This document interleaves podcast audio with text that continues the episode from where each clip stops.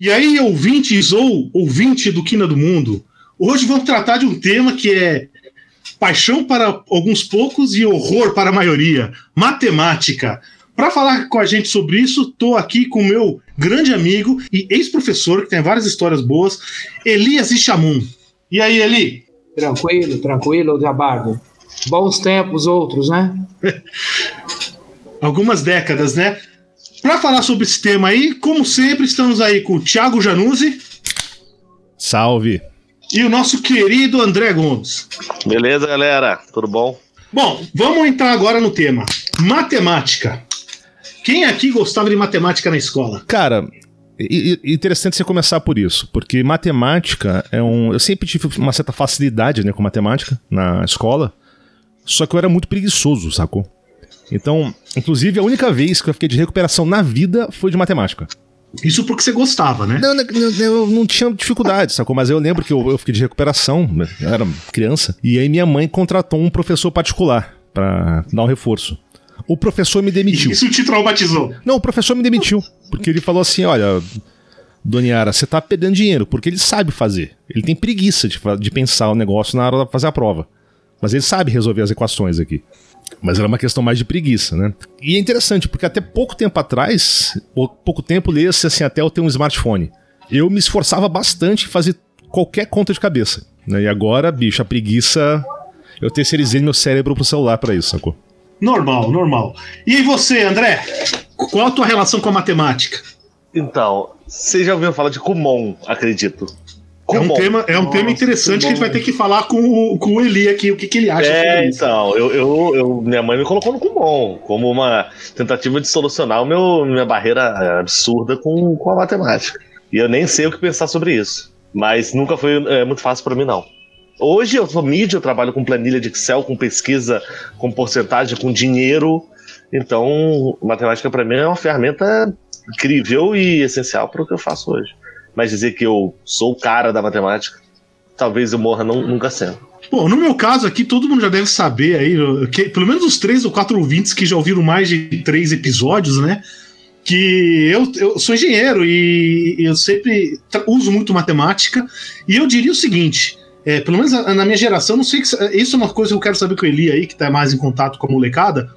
Né, mas uma coisa que eu percebo é o seguinte: é, é na escola se divide entre duas pessoas, entre dois grupos. Os que gostam de matemática, e aí eles vão fazer física, química, matemática, engenharia, e os que não gostam de matemática, que aí vão fazer o resto. E você, Eli, co co como é que você começou com a matemática, hein? Conta um pouco aí, porque você tem uma história interessantíssima.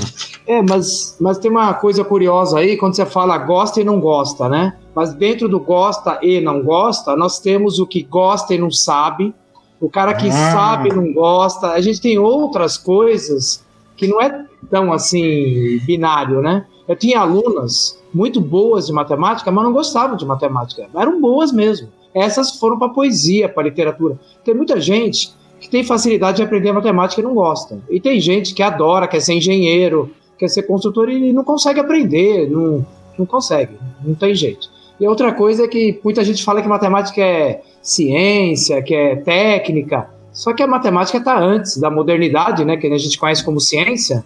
A matemática está desde sempre.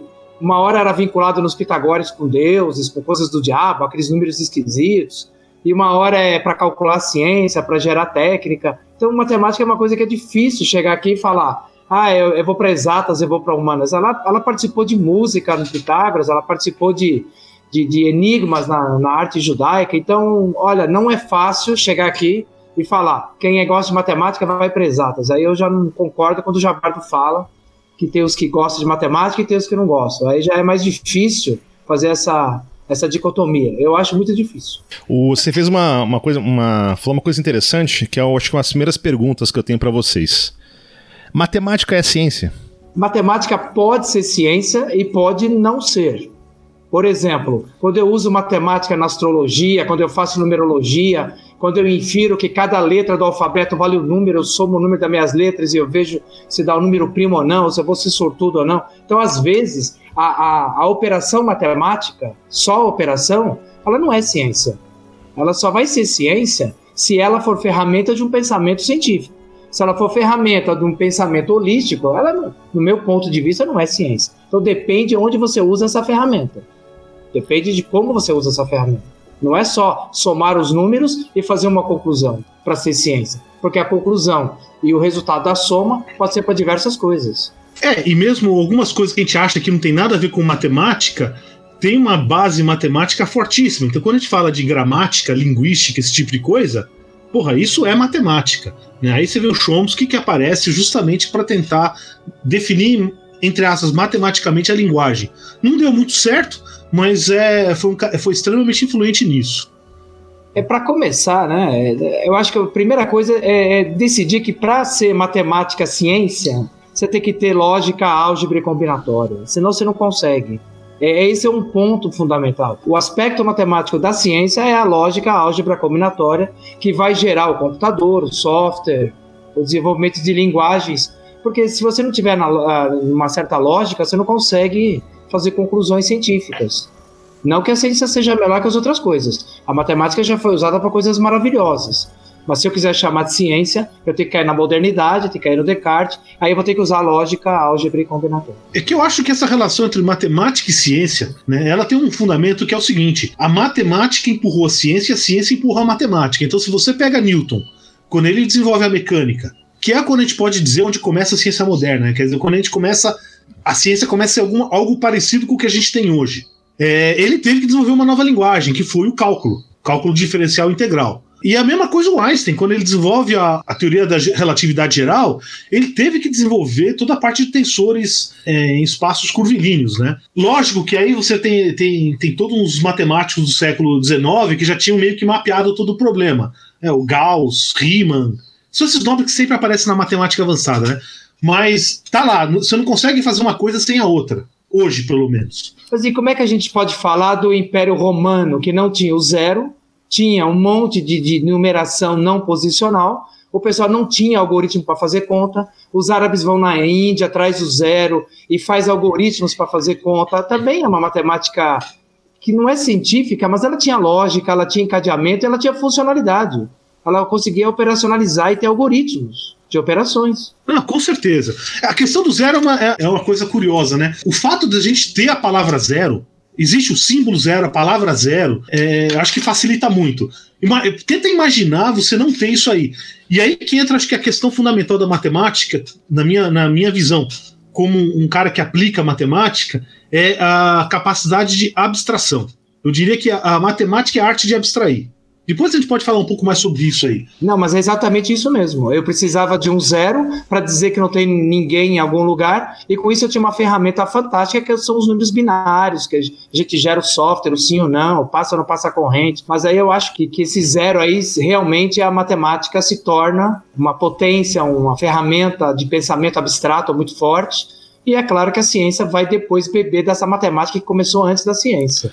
Ela começou a se estruturar a partir daí como um, encadeamento de combinatória, de, de lógica.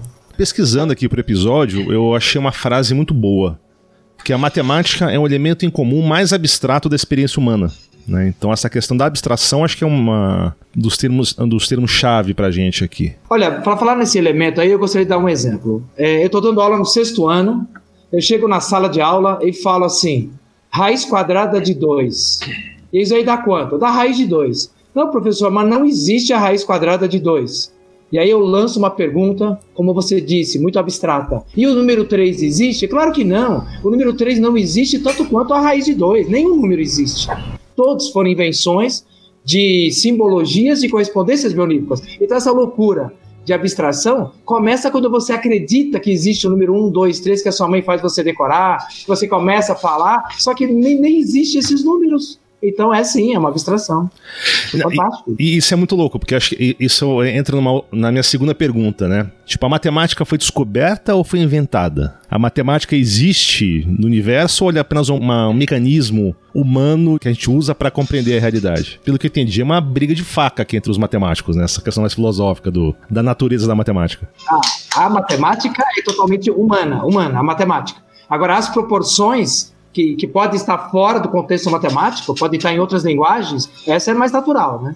Proporção, simetria é natural. Mas a matemática é uma ferramenta humana de linguagem criada pelo homem para conversar. Para eu dizer quantas mulheres eu tenho, se está faltando mulheres, eu crio os números para poder conversar com alguém sobre quantidades ou correspondências bionívocas. Agora, a proporção vai sempre existiu. O que não existia é a linguagem para eu explicar para você ou para alguém essa proporção, essa simetria. É, agora, aí entra aquela coisa, existe um, dos argumentos para justificar a divindade, isso aqui é, é dessa família de argumentos, acho que é os chamados ontológicos, né? Poxa, como é que a matemática é, é, é cabe tão bem com a ciência, né? E, e, aí fica essa discussão, isso é prova de que Deus existe, alguma coisa desse tipo. Isso é coisa mais para filósofo da matemática, é interessantíssimo, mas o fato é, ela funciona e ela é útil. É Deus. Vamos pegar emprestado do Nietzsche, né? Lembra quando Nietzsche disse que a modernidade nega Deus, que Deus era, Deus era aquela coisa perfeita? Quando entra o homem da ciência arrogante, eu tenho a ciência e nada me faltará. Então aí o que, que acontece? Aí você começa a, a brigar com Deus, mas não você, a ciência, porque a ciência é bem arrogante. Então a, a, a modernidade, segundo Nietzsche, vai matar Deus. E o que, que a gente pode dizer disso? Que na modernidade, o que, que eu vou fazer? Eu vou valorizar o futuro, né? E sempre o futuro vai ser melhor, vai ser aquilo. Então não tem como você fazer Deus e matemática nesse momento, porque a ciência é uma negação. Né? Falando de futuro, né, eu queria saber. Você, você dá aula há muitos anos, certo? Sim. Para quem não sabe, né, o, o mestre Lee foi meu professor, tá? Isso lá nos idos de 1988, 89, por aí. Eu tinha aula com uma professora lá na Escola de Aplicação, Maria Tereza, as professoras elegantes, sérias, aquelas coisas mais antigas, né? E ela falta um dia. Aí, beleza, a gente festejando que ia ter uma aula vaga para jogar bola. Aí acho que ela liga pro Eli e fala: Olha, eu não vou poder vir aí. Ele, ela, ele, ele era estagiário dela, né, na época. E aparece o Eli para dar aula pra gente de matemática. E a gente ficou indignado. A outra turma não teve aula, a gente não, não tem que ter também, né? Que, que, que palhaçada é essa, né? Que coisa injusta é essa? Aí ele começa a dar aula, a gente vira a carteira e ele continua dando aula normalmente pra gente conseguir, pra gente tudo de costas. Aí a gente vê que não vai dar certo, a gente vai embora, vamos pro CPUSP jogar bola dá uns 5 minutos, aparece o mestre Eli para jogar bola com a gente. Foi uma boa saída, né? Então, eu queria saber assim, é, dessa época. Mas peraí, peraí, uma pergunta, mas é, só jogou bola ou deu aula de matemática jogando bola? Cara, eu não lembro. Eu não joguei bola, mas é que eu tava jogando bola antes, a moça me ligou, eu parei de jogar bola para ir dar aula. É pior ainda, eu também tava de aula vaga, eu também tava no, recreio. Assim, uma coincidência muito injusta para os dois. Mestre, nessa brincadeira aí de 40 anos dando aula, mudou o ensino da matemática? Não, o ensino da matemática não mudou muito, não. O que mudou hoje é, mais ou menos tipo de valorização da matemática. Antigamente ela era muito valorizada e quem não sabia matemática não ia ser ninguém. Hoje muita gente, é, é claro que era farsa, né? E hoje a gente sabe que muita gente é boa e não sabe matemática. Então o que mudou foi o preconceito contra a matemática e a valorização excessiva de ser alguém sabendo matemática e não ser não sabendo. Isso, isso que mudou. Os juízes de valores. Eu, eu imaginaria né, que teria um impacto muito grande no ensino da matemática, principalmente, a questão do computador. Porque a época que eu, que eu, que eu, que eu estudei com você, né, a gente não tinha computador. Uma, uma ou outra pessoa tinha computador em casa, mas assim, isso era algo inacessível. E se tivesse, se quisesse fazer qualquer coisa séria, você tinha que programar em Assembler, né? Praticamente. E o computador, cara, eu não sei, eu, como tive o privilégio de ter computador quando era moleque, foi, porra, foi algo que me ajudou tremendamente em matemática. Entendeu? Eu lembro, por exemplo, que estava estudando geometria analítica e aí eu queria fazer um, um, um programa para desenhar elipse. E aí tive que mexer toda a geometria analítica lá, né? Pegar as equações, resolver e desenhar a porcaria da elipse. Era lento, era uma porcaria, mas desenhava. Aí eu queria girar a elipse no eixo dela. Como é que eu fazia? E aí lá fui eu perguntar pro meu pai para ver como é que. E aí meu pai, não, se vira aí, ó, um pouco de trigonometria, você se vira. E fui quebrando a cabeça e consegui fazer o negócio.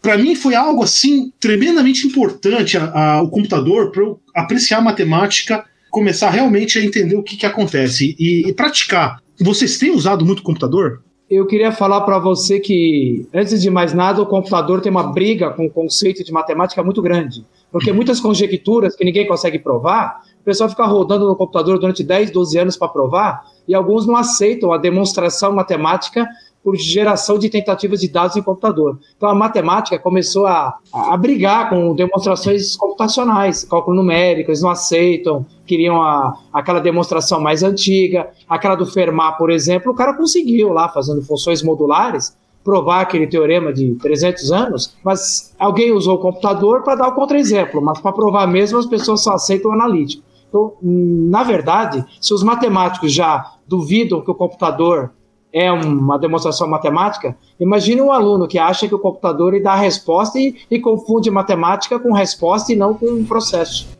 Aí fica difícil. É, eu né? sei, mas no meu caso, é que tá o negócio. No meu caso não foi. O que o computador ajudou foi justamente, foi na questão de entender o processo. Foi exatamente essa tua ligação. Quer dizer, não foi. Eu, eu entendo, por exemplo, quando o pessoal.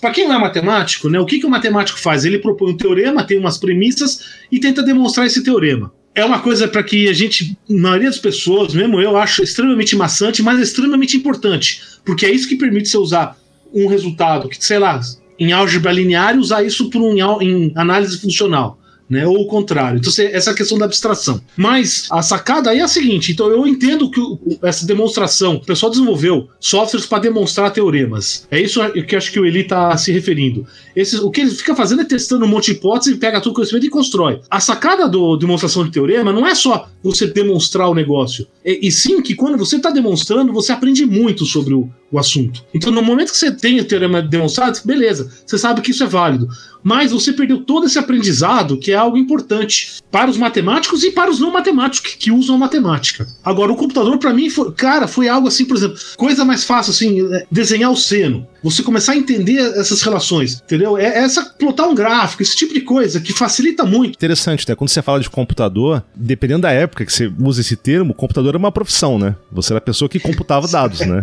Então você é interessante fazer essa, essa brincadeira, né? Porque tinham pessoas que eram o job delas era isso, era fazer conta. Né? Inclusive, você é. pega no início né, da, da, da, exploração espacial, grande parte dos cálculos eram feitos na, na mão mesmo, né? Por pessoas, contra computadores, pessoas, muito, muitas mulheres, inclusive, né? Que faziam essas contas de cálculo orbital, essas porra toda, quer dizer, contas que eu, eu não saberia fazer. Tem um filme muito bacana sobre isso, Estrelas Além do Seu Tempo, que elas eram computadoras, né? As negras. Sim, eu sim, falar, excelente filme. Eu queria falar que o computador que o Jabar está falando, que é importante, é que ele é uma lousa muito dinâmica. Então eu quero explicar um seno, um cosseno, contrair, ver a função. O computador é fantástico porque ele, ele dá um dinamismo na lousa. Ele é um substituto de lousa, um substituto de caderno, perfeito. Agora, substituto de pensamento é mais difícil. Só quem programa aprende matemática. A parte de lógica, de combinatória, de álgebra, se aprende muito na programação, quando você faz de software. Agora, realmente, para dar aula com o computador é muito fantástico. Você tem programas que dão a dinâmica do, do movimento do seno, do cosseno, da tangente. Você quer variar uma, uma parábola, você quer. Você consegue fazer muita coisa com o computador, como, lousa, como ferramenta de fala. Isso eu acho bem bacana. Agora, para o aluno, é, não é que o computador é pior ou melhor, ele é só uma ferramenta a mais. Falar que a tecnologia atrapalha também é ridículo. Porque se eu falar que a tecnologia do computador atrapalha o ensino de matemática, então eu não posso usar apontador de lápis, que é tecnologia, não posso usar lápis, tem que usar pena, tudo é tecnologia, não tem por que é, canalizar a tecnologia para coisa eletrônica, né?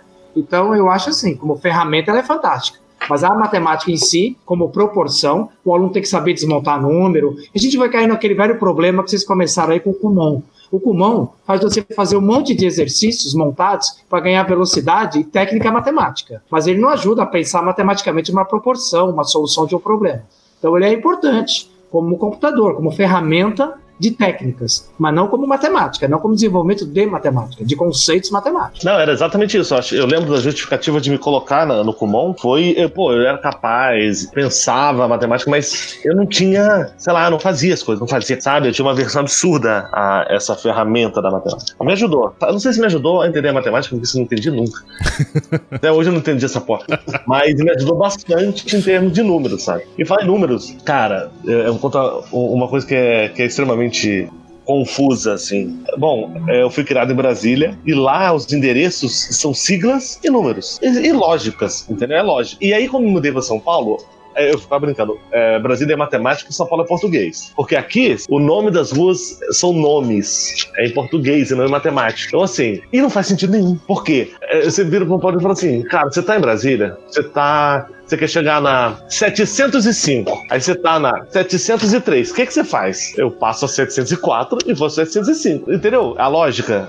É, se você quiser ir mais pra frente, você sobe o número, mais pra trás você desce o número. Aqui, onde é que fica as picuelta? Mano, você pega ali, ó, Giovanni Gronchi, cruza a Gabriel Monteiro de não sei o quê. Não faz nenhum sentido. Se fosse ainda alfabético, tipo, todas as ruas começassem com A. Mano, você tem um bairro de ruas aqui de flor e o outro de passarinho. A gente tem um plano, né? É- tem uma concentração grande de brasilienses aqui no bairro de Perdizes, né? Que a gente vai começar a renomear as ruas aqui, sacou? Tipo, a Emberê vai virar SQS 305, Tucuna vai virar, sei lá, a HGS 708, sacou? Vamos, sacou? Tem tanto brasiliense aqui que vamos, pô, vamos começar a adesivar as placas com o nome novo das ruas, pô. Rebatizando Perdiz. É Little Brasília, vamos chamar. É, faz mais sentido. Por isso que a matemática, pra mim, é uma ferramenta e é sim uma ferramenta incrível de é, organização. Cara, você empilha pessoas numericamente. Eu, eu tô no, no sétimo andar. Eu, eu tô sendo empilhado numericamente. Tudo é número na nossa vida. Tudo a gente precisa é, usar coordenadas, números, pra chegar, pra descrever coisas, pra descrever situações. Então, assim, matemática pra mim é sensacional nesse campo filosófico, porque na verdade eu nunca me aprofundei no cerne da matemática. Eu faço minhas contas, uso meu Excel, analiso dados. Matemática pra mim faz assim. O Eli tem uma história muito interessante. Ele é, é libanês, veio pro Brasil e você foi estudar na física, né? Física e matemática e Ah, naquela época podia fazer os dois, né? Verdade. até 87 podia. Então você é físico e matemático e professor, ele, qual é o seu. Não, mas esse- esse- depois você ainda fez é, Não, eu sou geógrafo, minha profissão geogra... Você fez pedagogia é também, né? geógrafo. Então você é colega meu da Fefeleche. Eu fiz Fefeleste Geografia de 2000 a. Não, de 95 a 2000. Na época que eu tava na escola Eu politécnica. já era aposentado quase. Na verdade, a, a geografia é outro assunto, tem a ver com física. Porque é, lá na eu fui para geografia para trabalhar com ondas do projeto Minerva, lá de nova classificação de relevo, e acabei ficando na geografia. Eu entrei como físico e saí como geógrafo. Que legal. Pô, e o Paulo falou também que você Não, e outra? é montanhista, né? Por isso que eu fui para geografia, né? Não, brincadeira. No o Líbano, como é essa tua paixão por montanha começou no Líbano? Como é que é essa história? Explica aí pra gente. É que eu sou andarilho, eu gosto de andar, não faz diferença se é montanha, se é praia, eu gosto de pegar a mochila e sair andando, eu gosto muito de novidades, mas eu gosto muito de terrenos, né, assim, de, de tentar perceber os terrenos, subida, descida, íngreme, altimetria, eu sempre adorei isso, vai nascer, vai nascer uma, uma água daqui a pouco que a gente está no fundo de vale, início de vale, aliás, eu e o Jabardo já fizemos muitas travessias de dois, três dias por aí, né, várias, né, muito boas. Várias. Isso eu acho que vale um episódio à parte, cara. Vale, com certeza. O, o, o Eli é, é desbravador aqui no Brasil. Na época que pouca gente fazia, equipamento era só o Sérgio Beck vendendo. E aí o Eli, o Eli fazia a própria barraca, a própria, própria ah, mochila. Aí, aí- você ainda tá com aquela mochila ainda. Tem até hoje. Era um momento que ninguém fazia trilhas no Brasil e a gente era louco. A gente chegava lá no clube da USP, no CP USP, falava, vamos fazer uma travessia de três dias, 60 quilômetros. Ia 18 pessoas que nunca acamparam. Com mochila, barraca, fita silver tape, chovia. E aí, aí acabou a lenha, a gente pegou o banquinho que estava sentado e pôs pra lenha. a gente onde sentar. Era coisa de maluco, mas era uma aventura que, durante o caminho, as 18 pessoas trocavam muitas ideias boas. Aquilo sim era a quina do mundo, aquilo sim era papo bom. Aquilo ali dava muito assunto. Eram pessoas de várias, várias ramificações. Tinha veterinário, biólogo, tinha jornalista José Arbeck, tinha o pessoal da Humanas. Era muito bacana mesmo, era rico demais. É, eu lembro uma vez a gente estava descendo a, a, a Serra da Bocaina, certo? E, e o, o Eli é um trator, né, cara? Ele sobe, anda, vai assim. N- é- é- gravidade acho que não, não afeta ele, entendeu? Algo assim, não sei. Agora tá afetando um pouquinho, Eli? Puta, eu lembrei de um negócio que você sacaneou comigo, mas você. Exatamente. Eu tava Exatamente. parado, arrumei a minha mochila, fui escovar os dentes. Quando eu voltei, eu pus a mochila nas costas, fui andar. Andava o dia inteiro. Tá pesado, você tá velho, tá pesado. Passou, depois de alguns quilômetros andando. Ah, é sacanagem, vamos parar o Iriori, para e tira a mochila que nós precisamos uma pedra enorme aí dentro. uns 15 quilos de pedra. Aí ele fica puto. Ele fica puto, né? Ele fica puto. só que não tinha Não, percebido. pô, vai estragar minha câmera. Aí eu falei, não, não, Eli, eu tomei cuidado, eu embrulhei tudo certinho. Eu tava Pô. preocupado com a pedra estragar as coisas, não com o peso dela, que eu nem tinha reparado, né? Bons tempos, hein? Pô, uma mancada, Ah, hein? Mancada isso. É, esse é o mestre Eli. Tá, mas deixa eu fazer uma Mas pergunta, é- então. Mas a matemática já salvou você de alguma enrascada em, em trilha, em travessia? Olha, a matemática ela é bastante importante para fazer travessias, porque o raciocínio que a gente usa, a eliminação de hipóteses é tudo totalmente matemática. A gente tenta uma, vai outra, aí a gente pensa, não, a gente não pode perder a altura para depois voltar, tem que subir para um cume maior, ponto de máximo, ponto de mínimo, na hora de acampar. Ponto de mínimo vai juntar água, e vai fazer frio pra caramba. Ponto de máximo vai dar vento, vai levar barraca. Aí você vai fazer um jogo aí. Mas a matemática é importante sim. Mas não é por causa dela que a gente fez a travessia. É que eu já falei. Quem não sabe matemática também é alpinista e faz travessia. Mas com certeza a gente consegue gerenciar melhor essas coisas, porque o nosso raciocínio não é, não é porra louca sair andando aí vendo o que que dá. Não. Vamos parar e pensar antes. Vamos fazer. A travessia da Bocaina, por exemplo, a gente foi fazer, tinha muita coisa para ser resolvida. E não que a matemática vá salvar a gente, mas a matemática ela gera dentro da gente um conjunto de decisões importantíssimas. O modus vivendi, né? Eu lembrei de uma vez que eu fiz um acampamento selvagem lá em Pirinópolis, perto de Brasília, que segundo A Ema te bicou. O segundo, não, porra, sem Ema. Teve, porra, teve elementos de filme de terror esse acampamento, mas tinha uma lenda que tinha uma cidade cenográfica abandonada perto do desse morro, que era o Morro do Macaco. E, cara, a gente foi um selvagem lá, sacou? E a gente, a gente escalou lá o, o morro, mas assim, toda essa coisa de, de matemática, de ponto alto, a gente foi só um monte de moleque bêbado subindo o morro com facão, sacou? Então a chance de ter dado bosta era gigante, mas todo mundo sobreviveu. Mas foi totalmente do selvagem esse. Eu acho que a, a bosta é, é um cortar o outro ali, cara. Pô, quer falar de bosta relacionado com a natureza? Tinha um grupo em Brasília quando eu era adolescente, nem tanto, nem tão adolescente, é, que a gente levava pessoas pra entrar em cavernas. Tem dois buracos muito conhecidos lá, lá perto de Brasília, que é o buraco das araras e o buraco das andorinhas. Que, na verdade, são é, realmente eram cavernas que, que o teto cedeu, e aí você tem um buraco imenso onde a gente descia com as pessoas, entrava na- nas cavernas, tomava banho em lagos subterrâneos e tal. A bosta era isso, é, é, a gente era um bando de malucos sem preparo nenhum, levando um bando de gente que pagava ainda pra poder passar um final de semana explorando a, a natureza. Mano, e aí eu acho que tem um, um elemento chamado alguma entidade aí que ajuda a gente na hora que a gente faz merda. Porque. Porque ninguém se feriu nunca, que eu saiba. Uma vez a gente foi fazer uma caminhada e a gente tinha uma carta para poder se orientar. Aí a pessoa pega a distância de A a B, multiplica pela escala e fala: 10 minutos estamos lá. Só que ele se esqueceu que a gente cruzou 40 curvas de nível, então você sobe, né? ele esquece que o mapa é plano e o terreno é tridimensional. Aí é pura matemática também. É um, é um erro grosseiríssimo de achar que a distância de A a B ali é no plano, né? Ah, o mapa é só a projeção. E é aquela velha máxima, né? O pessoal fica, ah, agora GPS não me perco mais. Ah, né? eu, eu, eu já tive um lugar que eu tava a- a- literalmente a 50 metros onde eu queria ir e levou umas 7 horas pra chegar até lá porque tem um precipício no meio, né? O GPS é linha reta, né? E o GPS é linha reta. É, parece que ninguém ouviu falar do Einstein, né? Que o que o caminho mais curto não é uma reta, né? Porque você não tem como, você não tem ponte para suspender, você não tá de avião, né? Você tá a pé, né? Você tem, a- você tem o terreno todo, com suas curvas, suas descidas, suas subidas. Chama a porra dos milicos pra botar uma ponte. Acho que não Cara, não precisa de ponte, não. Não precisa de ponte, não. Eu conheci um maluco que, que de- descia a Serra do Mar aqui pra Santos pela, pela antiga linha do funicular. Ou seja, tinha um, tinha um trem de carga que passava lá, era via cabo, que por isso que é o funicular. Eu já vi umas fotos aí- do pessoal fazendo isso. Mas parece meio perigoso, né? Não, não, não. Deixa eu contar a história, cara. Diz que ele tava, ele foi ele, um amigo e duas minas. Estavam descendo, né? Aí chega até o momento, o que que acontece? Tinha aquele trilho e a ponte. A ponte era de madeira, ela apodreceu caiu. Então tá o trilho lá suspenso no ar, então você vai lá, um pé em cada trilho, e aí chegava no penhasco no meio. E aí uma das, uma, eu acho que foi um amigo lá, ou uma das garotas, falou, não, daqui eu não saio mais, só de helicóptero. Tava no meio lá da, da, da- Mata Atlântica. Jabardo, a gente foi fazer essa trilha do trem e foi uma turma de bicicleta e uma turma a pé. Só que a gente tinha um pedaço dessa ponte que a gente tinha que parar, escutar se vem o trem. Se não vier, a gente atravessa porque não caberia o trem e a gente. Aí alguém não escutou nada e fomos. E daqui a pouco a gente começou a escutar o trem, cara. Pô, o pessoal não, o pessoal não, não, não sabe a história de enfiar o ouvido no trilho? É, mas é, a gente não usa matemática toda hora, né? A gente também é ignorante às vezes. Mas foi coisa de louco, a gente saiu correndo mesmo ali. Mestre, agora você vai, voltando pra matemática aí pura mesmo, você vai ter que confessar pra gente. A gente, nós somos aqui fãs do Olavão. É, fãs incondicionais. Vem cá, você, é um, você, como sendo professor de escola estadual, você é um propagador de marxismo cultural? Marxismo? Cultural. O que é marxismo? Não, marxismo cultural.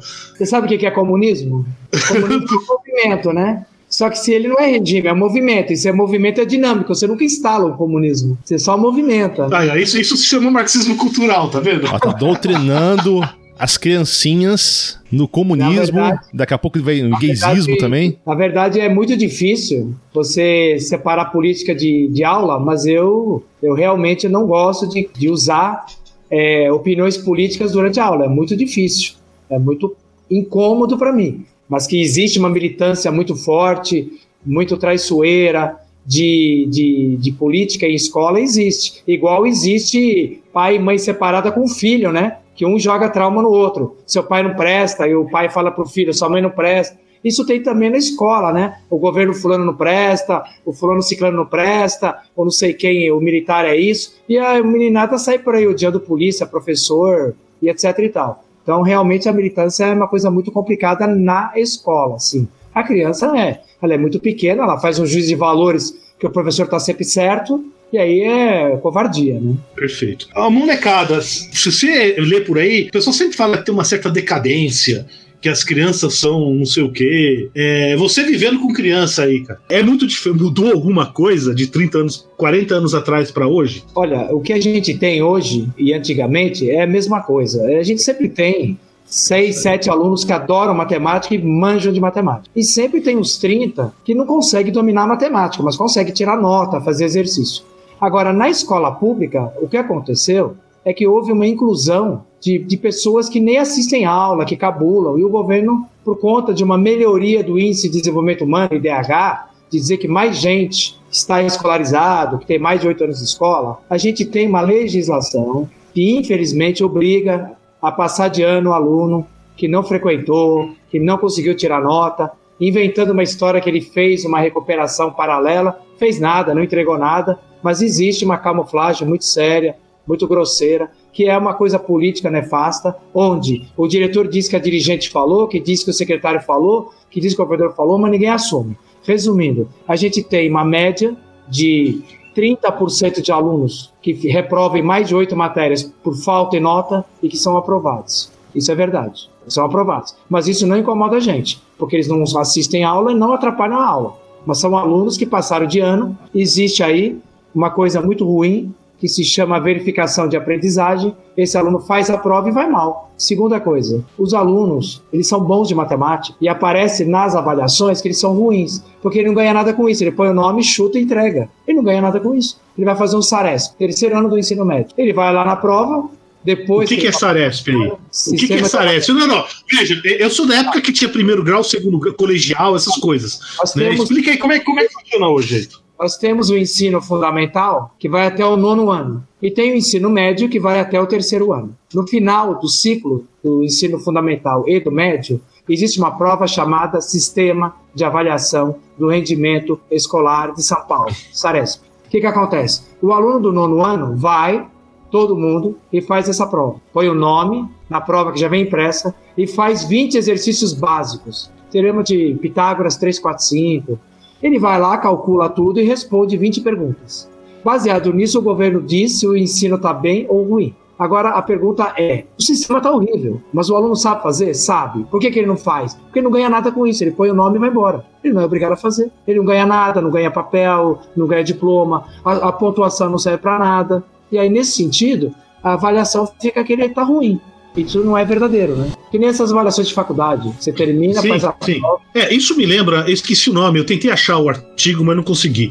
Uns cinco anos atrás, a responsável pela educação em Nova York é, veio para o Brasil dar umas palestras e ela foi a pessoa que implementou toda essa questão de ficar testando escola, sabe? Medindo métricas e métricas em cima de ensino. E foi um negócio, infelizmente não consegui achar, mas ela ela chega aqui no Brasil, ela fala um negócio e o pessoal ficou meio chocado, porque foi justamente a época que estava no auge de, de, se falar isso no Brasil, pelo menos. Pelo menos o que eu estava lendo na época. Isso seis, cinco, seis anos atrás. E ela disse uma coisa assim, que é o seguinte: olha, é difícil chegar no fim da tua vida, fim da tua carreira, e você percebe tudo que você fez deu errado. O que a gente tentou implementar foi na, na foi na melhor boa intenção e foi um tremendo um fracasso. Hum. Será que é, é, nessa linha que você está falando aí ou tem algo atrás por trás disso também? Ah, o problema da avaliação é quando você vai querer ranquear, né? Vamos ranquear as escolas. O Enem nasceu para ranquear, né? Depois é que virou ingresso para a faculdade federal. Mas no começo era para ranquear o ensino médio. A pergunta é quem ranqueia os ranqueadores, né? Quem que avalia o cara que avaliou que a USP é 15 a décima... Quem que avalia isso? Então você teria que ranquear os ranqueadores também. Pô, sugiro então, eu acho que a avaliação é uma coisa muito Eli, você, você, você continua dando aula na Caetano de Campos? É, esse ano eu mudei para o Fidelino, porque a Caetano virou integral, escola integral. O aluno entra 7, sai 5. Eu não ah. posso ficar em período integral. Tá. Aí eu fui para a vizinha dela, que é uma escola fantástica também, famosa e etc e tal. Inclusive a Fidelino Figueiredo, que eu dou aula, era uma escola de aplicação da USP aqui no centro. Igual aquela que você estudava. Sei, sei, sei. Quando eu dava aula na escola de aplicação, tinha Fidelino também aqui no centro, né? Qual que é o perfil do aluno no centro, hein? Porque então, isso tem muita curiosidade. O, o aluno da escola pública, ele é muito inteligente, muito esperto, ele é genial, fantástico. Ele é um aluno que ele tem interesses muito diversos em relação à aula. Ele questiona muito. Não é uma escola particular que é conteudista e que você fica ticando os itens dados. Então você começa a dar aula de matemática, você começa lá, por exemplo, você vai falar em crescimento exponencial. Você pega uma folha e fala: duvido alguém rasgar ao meio 20 vezes. Aí os alunos vão lá e começam. Não, eu consigo, eu consigo. Você fala, te paga um X salada. Ele começa a cortar, depois de 14 vezes o negócio ficou micro. Ele não consegue mais. Ele é criativo e fala: não, professor, eu vou pegar uma folha maior. Ele é criativo, mas se ferra igual, porque converte tão rápido que ele não consegue. Aí o que, que acontece? Aí eu falo para ele: tá vendo como é muito rápido a variação? Ele entende isso, isso ele percebe. E ele não continua tentando, não continua. Aí eu chego para ele assim e falo assim: Isso daí é matemática, isso aqui é dizer que a equação que exponencialmente é mais rápido do que linear tal. Ah, isso é matemática? Então é fácil. Aí chega na prova, você fala assim: você sabia que 10 elevado a 50 tem uma metade? Tem uma metade. 10 elevado a 50 é uma quantidade. E qual que é a metade? Ele fala 10 elevado a 25. Eu falo: não, é 10 a 49. O cara me esfaqueia, faz. Como assim? Ó, vamos lá de novo. 10 com expoente 50. Não, desculpa. 2 com expoente 50. É um número muito grande, ele sabe disso. Aí você fala, quem é a metade? Eu falo, é 2 e 49, 2 elevado a 49. Ele não acredita, ele faz a conta, vai embora sem acreditar, porque aí entra no problema do achismo. Ele não vai querer fazer a conta. Então, matematicamente, ele não sabe aceitar conceitos matemáticos e que está fora do bom senso de qualquer pessoa. Ninguém, em bom senso, vai achar que a metade de quem que é o dobro de 2 elevado a 49? 2 elevado a 50. Isso ele não aceita. Então a gente tem esse problema matemático de linguagem. Mas na hora de dar aula, de fazer equações, de fazer técnica, eles vão bem. O problema na escola pública é resolução de problemas, concentração, atividade que envolve conhecimento anterior, projeção de futuro, qual ferramenta melhor. E isso é um problema sério, resolver problemas matemáticos, problemas de trigonometria, problemas de geometria, fazer prova, demonstrações em geometria. E isso a gente perdeu muito. Os alunos anteriores já sabiam, hoje a gente perdeu. A gente perdeu totalmente essa possibilidade de demonstrações em matemática. A gente está só na técnica agora. A matemática virou só técnica de cálculo, técnica conteudista coisa que a escola pública quer combater e não consegue. É, isso, isso é algo que me preocupa muito. O pessoal costuma falar, aí eu tô falando, pô, a gente fica aprendendo esse monte de coisa que não serve para nada. É, de fato, do que eu aprendi na escola, não uso quase nada mesmo. Mas a ideia, eu acho que o importante não é o que você aprende, é apre primeiro, é aprender aprender e outra coisa. Existe uma certa é, estrutura lógica, né, estrutura de pensamento e, não, e você não consegue aprender uma coisa sem ter um ciclo lógico encadeando. Então você não vai conseguir entender física se você não conseguir resolver uma equação de segundo grau. E aí vai, e, e as duas coisas se alimentam, um dá, dá, signific, dá significado e o outro dá técnica. E, e fica nessa questão. E, e, ainda tem um outro aspecto mais filosófico que é estrutura de pensamento. O teorema de Pitágoras não é simplesmente algo para calcular a hipotenusa dada dos dois catetos. É algo mais profundo, entendeu? É, é uma estrutura da, do espaço, do, do espaço euclidiano. E a gente perde isso quando vai só nessa parte instrumentalizada aí que, gente, que o Eli tá falando.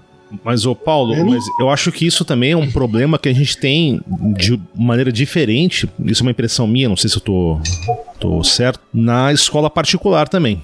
Vou pegar o meu exemplo, né? Eu fiz escola particular, o, segundo grau tudo foi em escola particular, né, Brasília. A impressão que eu tinha é que, assim, a, a, o, o que, que eles queriam fazer? Eles queriam fazer o pessoal passar no vestibular. Então, Não. a impressão que eu tenho é que eu não aprendi nada. Em três anos não, lá, não. eu não aprendi porra nenhuma. Eu aprendi, sabe, memorizar as bostas lá que eu precisava fazer a porra da prova e era isso, sacou? Não, mas, mas nesse sentido eu concordo com, com ele. É, escola particular é pior do que escola pública nesse sentido. Né? É, Aliás, Falardo, para, para, para, para tudo, que agora tem uma coisa importante. O que é uma escola pior ou melhor? Vamos parar, vamos lá para a Grécia. Qual a diferença da educação espartana e ateniense? Qual é melhor? Depende. Se você quiser a guerra, espartana. Se você quiser a arte, ateniense. A pergunta é: você quer entrar no vestibular? Então o Bandeirantes é um colégio bom. Você quer aprender estruturalmente? Pega uma escola antropofoda. Então é difícil classificar escola ruim ou boa, porque depende do qual é o seu objetivo de educação. Aí é que entra essa loucura. Não dá para dizer que essa escola é ruim ou essa escola é boa. Ou ele não dá muita ideia, não, senão os caras vão botar a galeria de tiro na, nas escolas, né? Não, mas, ó, mas não, primeiro, o, o que ele falou. O que o- ele falou é, é verdade. Quando a gente fala que quer comparar uma coisa, você tem que dar uma métrica. O que comparar em relação a quê? Certo? Aí eu tô falando na minha vida. E eu, e eu- na minha vida eu percebo. As coisas que eu achava inúteis, né, foram as coisas que eu mais usei no. que eu mais uso hoje em dia. E as coisas que eram úteis, cara, já não, não trabalho com isso há muito tempo. Ó, Então, Jabardo, vamos lá então. Eu tenho, por exemplo, na escola pública, eu tenho mais ou menos 10% fazendo faculdade e exercendo a profissão da faculdade que fizeram. Os outros viraram grandes artistas. Olha, o que eu tenho de músicos que tocam violino, que gravam música, que gravam CD, gente que formou banda, gente que virou tatuador, gente que é desenhista, grafiteiro. Gente, é impressionante como a gente valoriza muito o tal do papelzinho de diploma de nível superior, que é altamente mercadológico, é um bem de consumo. Não existe uma nota promissória. Fiz faculdade e vou receber no futuro mais e vou ganhar mais. A gente tem uma ideia de educação como investimento. E não é, é lazer. É lazer como qualquer outro, é que nem ir no restaurante. É perder dinheiro. Perfeito, perfeito. Educar é perder tempo. Se você Perfeito. falar otimizar, não é educação. Educar é perder tempo. E não é investimento, é consumo. Agora, se o cara consumiu e gerou outras coisas, não foi por causa da escola, foi de outros momentos. Então eu acho que a gente precisa parar de achar que esse investimento de universidade e tal, o cara não é Zé ninguém. Pô, tem muita gente boa, olha. É, mas é o que você falou, isso, de- isso virou um grande negócio, né? Acho que universidade particular, igreja evangélica e narcotráfico são as coisas que mais dão lucro no Brasil, bicho. eu, não, eu não saberia dizer. É, é que te- você tá competindo com o banco, né, cara? Que É, sim, ganha sim, com os sim. dois ainda. E ainda tira a porcentagem dos dois. É, O né? banco nem entra nessa conta, velho. Você sabe que nós temos também um. A gente chama de circuito paralelo. Muitos alunos que a gente tem. Olha, essa história aí rende um- uma quina do mundo nova. Dá até para convidar umas pessoas para falar. Mas vocês já ouviram falar em trombadia de celular, cartão Sim, clonado? sim. Então, 50% dos nossos alunos da escola pública estão nesse ramo. É o tal da vida louca. Aí você fala, pô, mas você vai ser preso. Tudo amigo meu, né? Você vai ser preso. Sabe o que ele fala? Ah, mas eu saio, eu entro, é vida louca. Então faz parte do mundo deles entrar eh, em, em problemas desse tipo com a justiça e a, a vida deles é morrer no tiroteio. A, a família deles já está presa desde a avós. Então a gente tem um grupo de pessoas que são do ramo do, vamos chamar de ilícito, mas de, de um ramo que eu vou chamar de alternativo. Então tem as pessoas que são alternativas, que estão fora dessa legislação, estão na legislação deles, formando gangues, grupos. Nós temos muita gente que é aviãozinho de droga, que, que clona cartão, que trabalha na academia para roubar o número traseiro do cartão para fazer compra online, que compra lanche. Fantástico, e são pessoas inteligentíssimas. Então nós temos, sim, vários ramos ilícitos e não ilícitos. Então quando a gente vai falar que o cara vai para uma faculdade, fazer uma faculdade, esse cara é mais ilícito do que o cara que está roubando. Porque o cara vai ser médico? Não. Vai ser advogado? Não. O que, que ele vai ser? Não vai ser nada. Ele não sei o que, que ele vai fazer na faculdade. Não tem a menor ideia, ele não tem condições. Então eles cismaram, fizeram a gente acreditar que todo mundo nasceu para ser acadêmico. Gente, a faculdade não precisava tudo isso de vaga, não. A gente tem que valorizar o curso técnico, a- as outras profissões, as pessoas que são marceneiros que não tem mais, funileiro que não tem mais, e tem que ganhar tão bem quanto. É, parece que vinculou a ser menos do que os que são acadêmicos. Acadêmico é um cara técnico que estuda na academia coisas muito técnicas, tecnicistas, e o outro que trabalha no ensino médio também é técnico igual. Então, essa mania de achar que você só pode valorizar uma pessoa com aquele papel, então o detrimento do conhecimento em relação ao papel. Não interessa o que o aluno sabe, interessa se ele tem o papel. Se ele é bacharel, se ele é técnico. Quer dizer, o papel vale mais do que o conhecimento da pessoa. E o que vale é você fazer aquele exame de, de, de admissão lá numa empresa e ver se você sabe as coisas para entrar para trabalhar, fazer entrevista e tal. E nessa, a inteligência emocional, intelectual de relacionamento às vezes consegue mais emprego do que um nerd que fez MIT ou sei lá o quê. Eu concordo com tudo que você falou, exceto a última parte um pouco. Porque é aí que tá o negócio. Uma coisa exclui outra, mas você estando lá, porra, tá, tá tendo conhecimento, você pode aprender, tem muita coisa muita coisa útil. E aqui no Brasil, o tal do nerd é muito desvalorizado. É, é, extremamente desvalorizado. Que, por exemplo, nos Estados Unidos, um, um nerd do MIT tá, tá, tá, quase que garantido. É lógico que vai ter o babão lá, não sei o quê, mas o cara em geral ele vai ser respeitado e tá garantido. Que aqui no Brasil já não é tão verdade. O Jabardo, aquele nerd que a gente tava falando mudou, né? Porque nerd agora é, ou é um cara que coleciona coisas de. É rock, verdade, é verdade. É, o nerd que a gente tá falando é do estudioso. Né? Isso, é Realmente, isso que eu tô dizendo. o estudioso faz falta. Só que no Brasil é difícil a gente acreditar que as pessoas não investem em coisas de base, de construção de software, construção. Então, o, o cara que tem muito conhecimento, ele não está sendo usado no Brasil porque as empresas não estão trabalhando muito em desenvolvimento, só ficou para academia mesmo. É, tem, tem, algumas coisas aqui no Brasil que eu, eu nunca entendi direito. Se você pega, por, por, exemplo, tradicionalmente, agora, agora esquece, está acabando, mas tradicionalmente, as universidades, você queria ter uma bolsa de mestrado, doutorado, era muito fácil. Muito mais fácil no, você estando no sistema, certo? Numa universidade pública, não sei o que, é muito mais fácil conseguir uma bolsa. Tradicionalmente, eu estou falando desde os anos 80, não, não, é, não é algo. Não é do Lula, não. Isso é anos 70, anos 80. Era muito mais fácil arranjar uma bolsa para doutorado aqui no Brasil do que, por exemplo, na Europa ou nos Estados Unidos, que, é, que era bem mais limitado em termos percentuais. Vamos deixar isso bem claro. E aí o pessoal fala assim: não, a gente não faz muita coisa porque falta. É, a gente não tem incentivo, não sei o quê. E aí entra a questão do software que você falou, que eu acho que é muito interessante. Por quê? Porra, software é só homem hora, né? É só pegar esses caras que entendem o assunto, sentar e fazer o software. E aí você vê assim, a quantidade de softwares, aí eu tô falando técnicos, ou mesmo em geral, feitos no Brasil é muito pequeno. Sendo que a gente tinha o capital humano, né? E até a questão do investimento, que é bolsa, pro cara fazer isso. É, é algo que eu nunca entendi direito. De software de engenharia, eu tô falando mais na minha área, tá? Vou deixar isso bem claro, porque eu não conheço das outras áreas, aí eu posso estar enganado. Então, você quer simular escoamento fluido, aerodinâmica, não sei o quê, você vai usar um software de fora. A única exceção talvez seja de civil, que tem alguns softwares aqui nacionais que são muito bons e, e até o Brasil até exporta. Mas nas outras áreas é tudo importado. O que eu quis dizer é que as empresas brasileiras não querem, não investem em base, né? Eles não querem gastar dois, três anos de desenvolvimento. Eles são mais ou menos atravessadores, eles compram e vendem coisas. Antigamente, a Clabin tinha um centro de. É, na minha época de cartão furado, Fortran 4, tinha um monte de empresas que contratavam pessoas da física e da matemática para fazer programas de estoque. Hoje você compra o aplicativo pronto, hoje você vira um consumidor, não desenvolvedor. O pessoal da engenharia traz tabelas de fora direto para copiar concreto, espessura, técnica. É, raramente alguém desenvolve porque demora muito, as empresas só estão produção em massa. Agora, eu quero falar da década de 80. Você falou sobre doutorado e mestrado. Em 84, 83, 82, lá na USP. Você sabe como é que eu fui para pós-graduação? Não, assim, não. Termino a graduação, me matriculo numa matéria da pós e viro MS1, professor da USP, auxiliar de ensino, sem nada. E nós temos dois casos na USP de, do cara virar aposentado de professor sem ter feito nem mestrado. Porque só se você se matricular na época, na pós-graduação, você virava MS1 que era auxiliar de ensino. Aí, se você fizesse o mestrado, virava MS2. Se fizesse o doutorado, MS3. E não tinha ninguém para fazer, só de cursar as matérias. Então, a é. pós-graduação na USP era para. ninguém queria.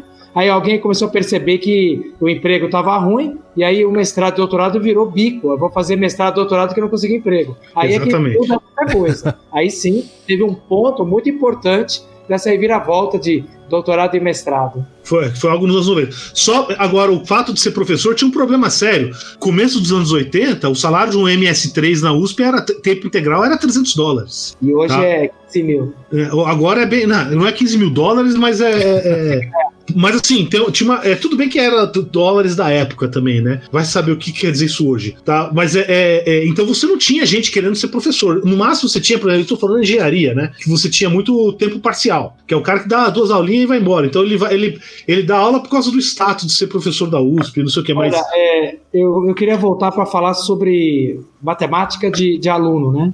A gente faz feiras de matemática, a gente trabalha com jogos de matemática, e a gente percebeu que o lúdico, O lúdico ganha de qualquer computador, o lúdico de lógica de tabuleiro, aquele jogo Hexa. É, a gente tem muita coisa de matemática na escola que esses alunos vão muito bem, muito bem. Assim, eles criam estratégias de jogo, de jogo inventado com regras. E aí entra a parte abstrata da matemática. Por quê? Porque você modifica as regras do jogo, você combina a estratégia, você vê que o jogo está dando muito empate, então você cria uma nova regra para poder. Isso tudo é matemática, Jabardo. Então, a matemática dos jogos é fantástica, maravilhosa. Na Caetano de Campo, ano passado, nós treinamos muito alguns jogos e fomos campeões lá no IME da USP, em primeiro lugar. Pô, Nós trabalhamos legal. bastante com esse tipo de matemática.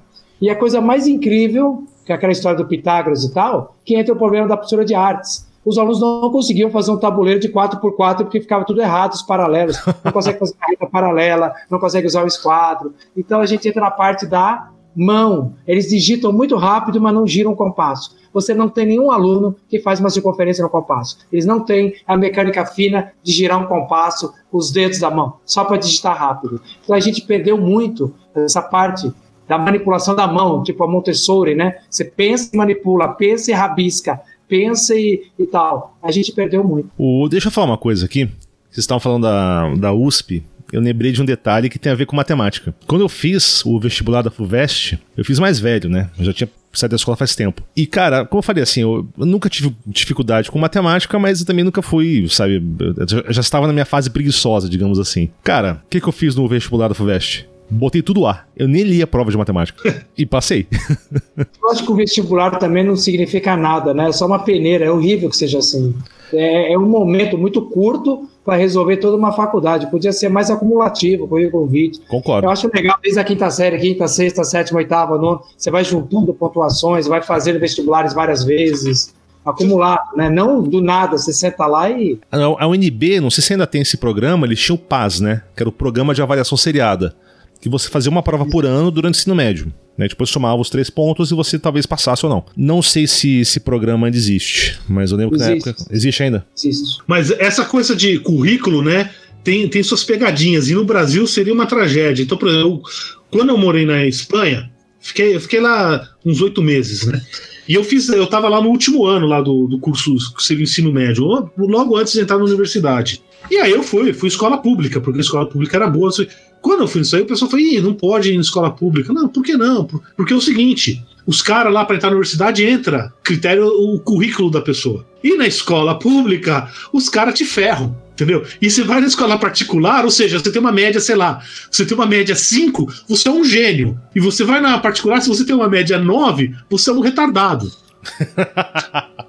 então, isso basicamente, basicamente, anulava qualquer tipo de possibilidade de você entrar numa faculdade boa na Espanha. Essa questão do currículo. Mas seria diferente, seria assim. Não, eu sei, eu, não, eu só, eu só um parênteses aí. Eu entendo faria um, um, Enem, um Saresp na quinta série, na sexta, na sétima, não. no oitavo, no nono, primeiro, segundo e terceiro, e acumulava as notas. Aí não era uma coisa de repente. Você vinha somando, aí você pegava o cara que é mais estável, mais concordante, não aquele cara que só estudava um ano técnicas de responder um vestibular. É, exatamente. Sim, não, eu concordo, eu concordo. E, e, o vestibular, por bem ou por mal, até como é uma crítica que vale até pro concurso público, ele preza muito memorização. O cara, sei lá, o cara vai fazer um vestibular para medicina. Será que esse cara, ele tem o perfil para ser um médico mesmo? Sacou? Ele vai ficar lá três anos fazendo uma porra de um cursinho para memorizar a porra da prova, vai passar e se bobear no segundo semestre já larga o curso porque não tem o perfil para aquilo. Olha, isso daí é, é, acontece muito, sabe aonde? No psicotécnico. É, na década de 80, eu, fui, eu ia fazer um monte de prova para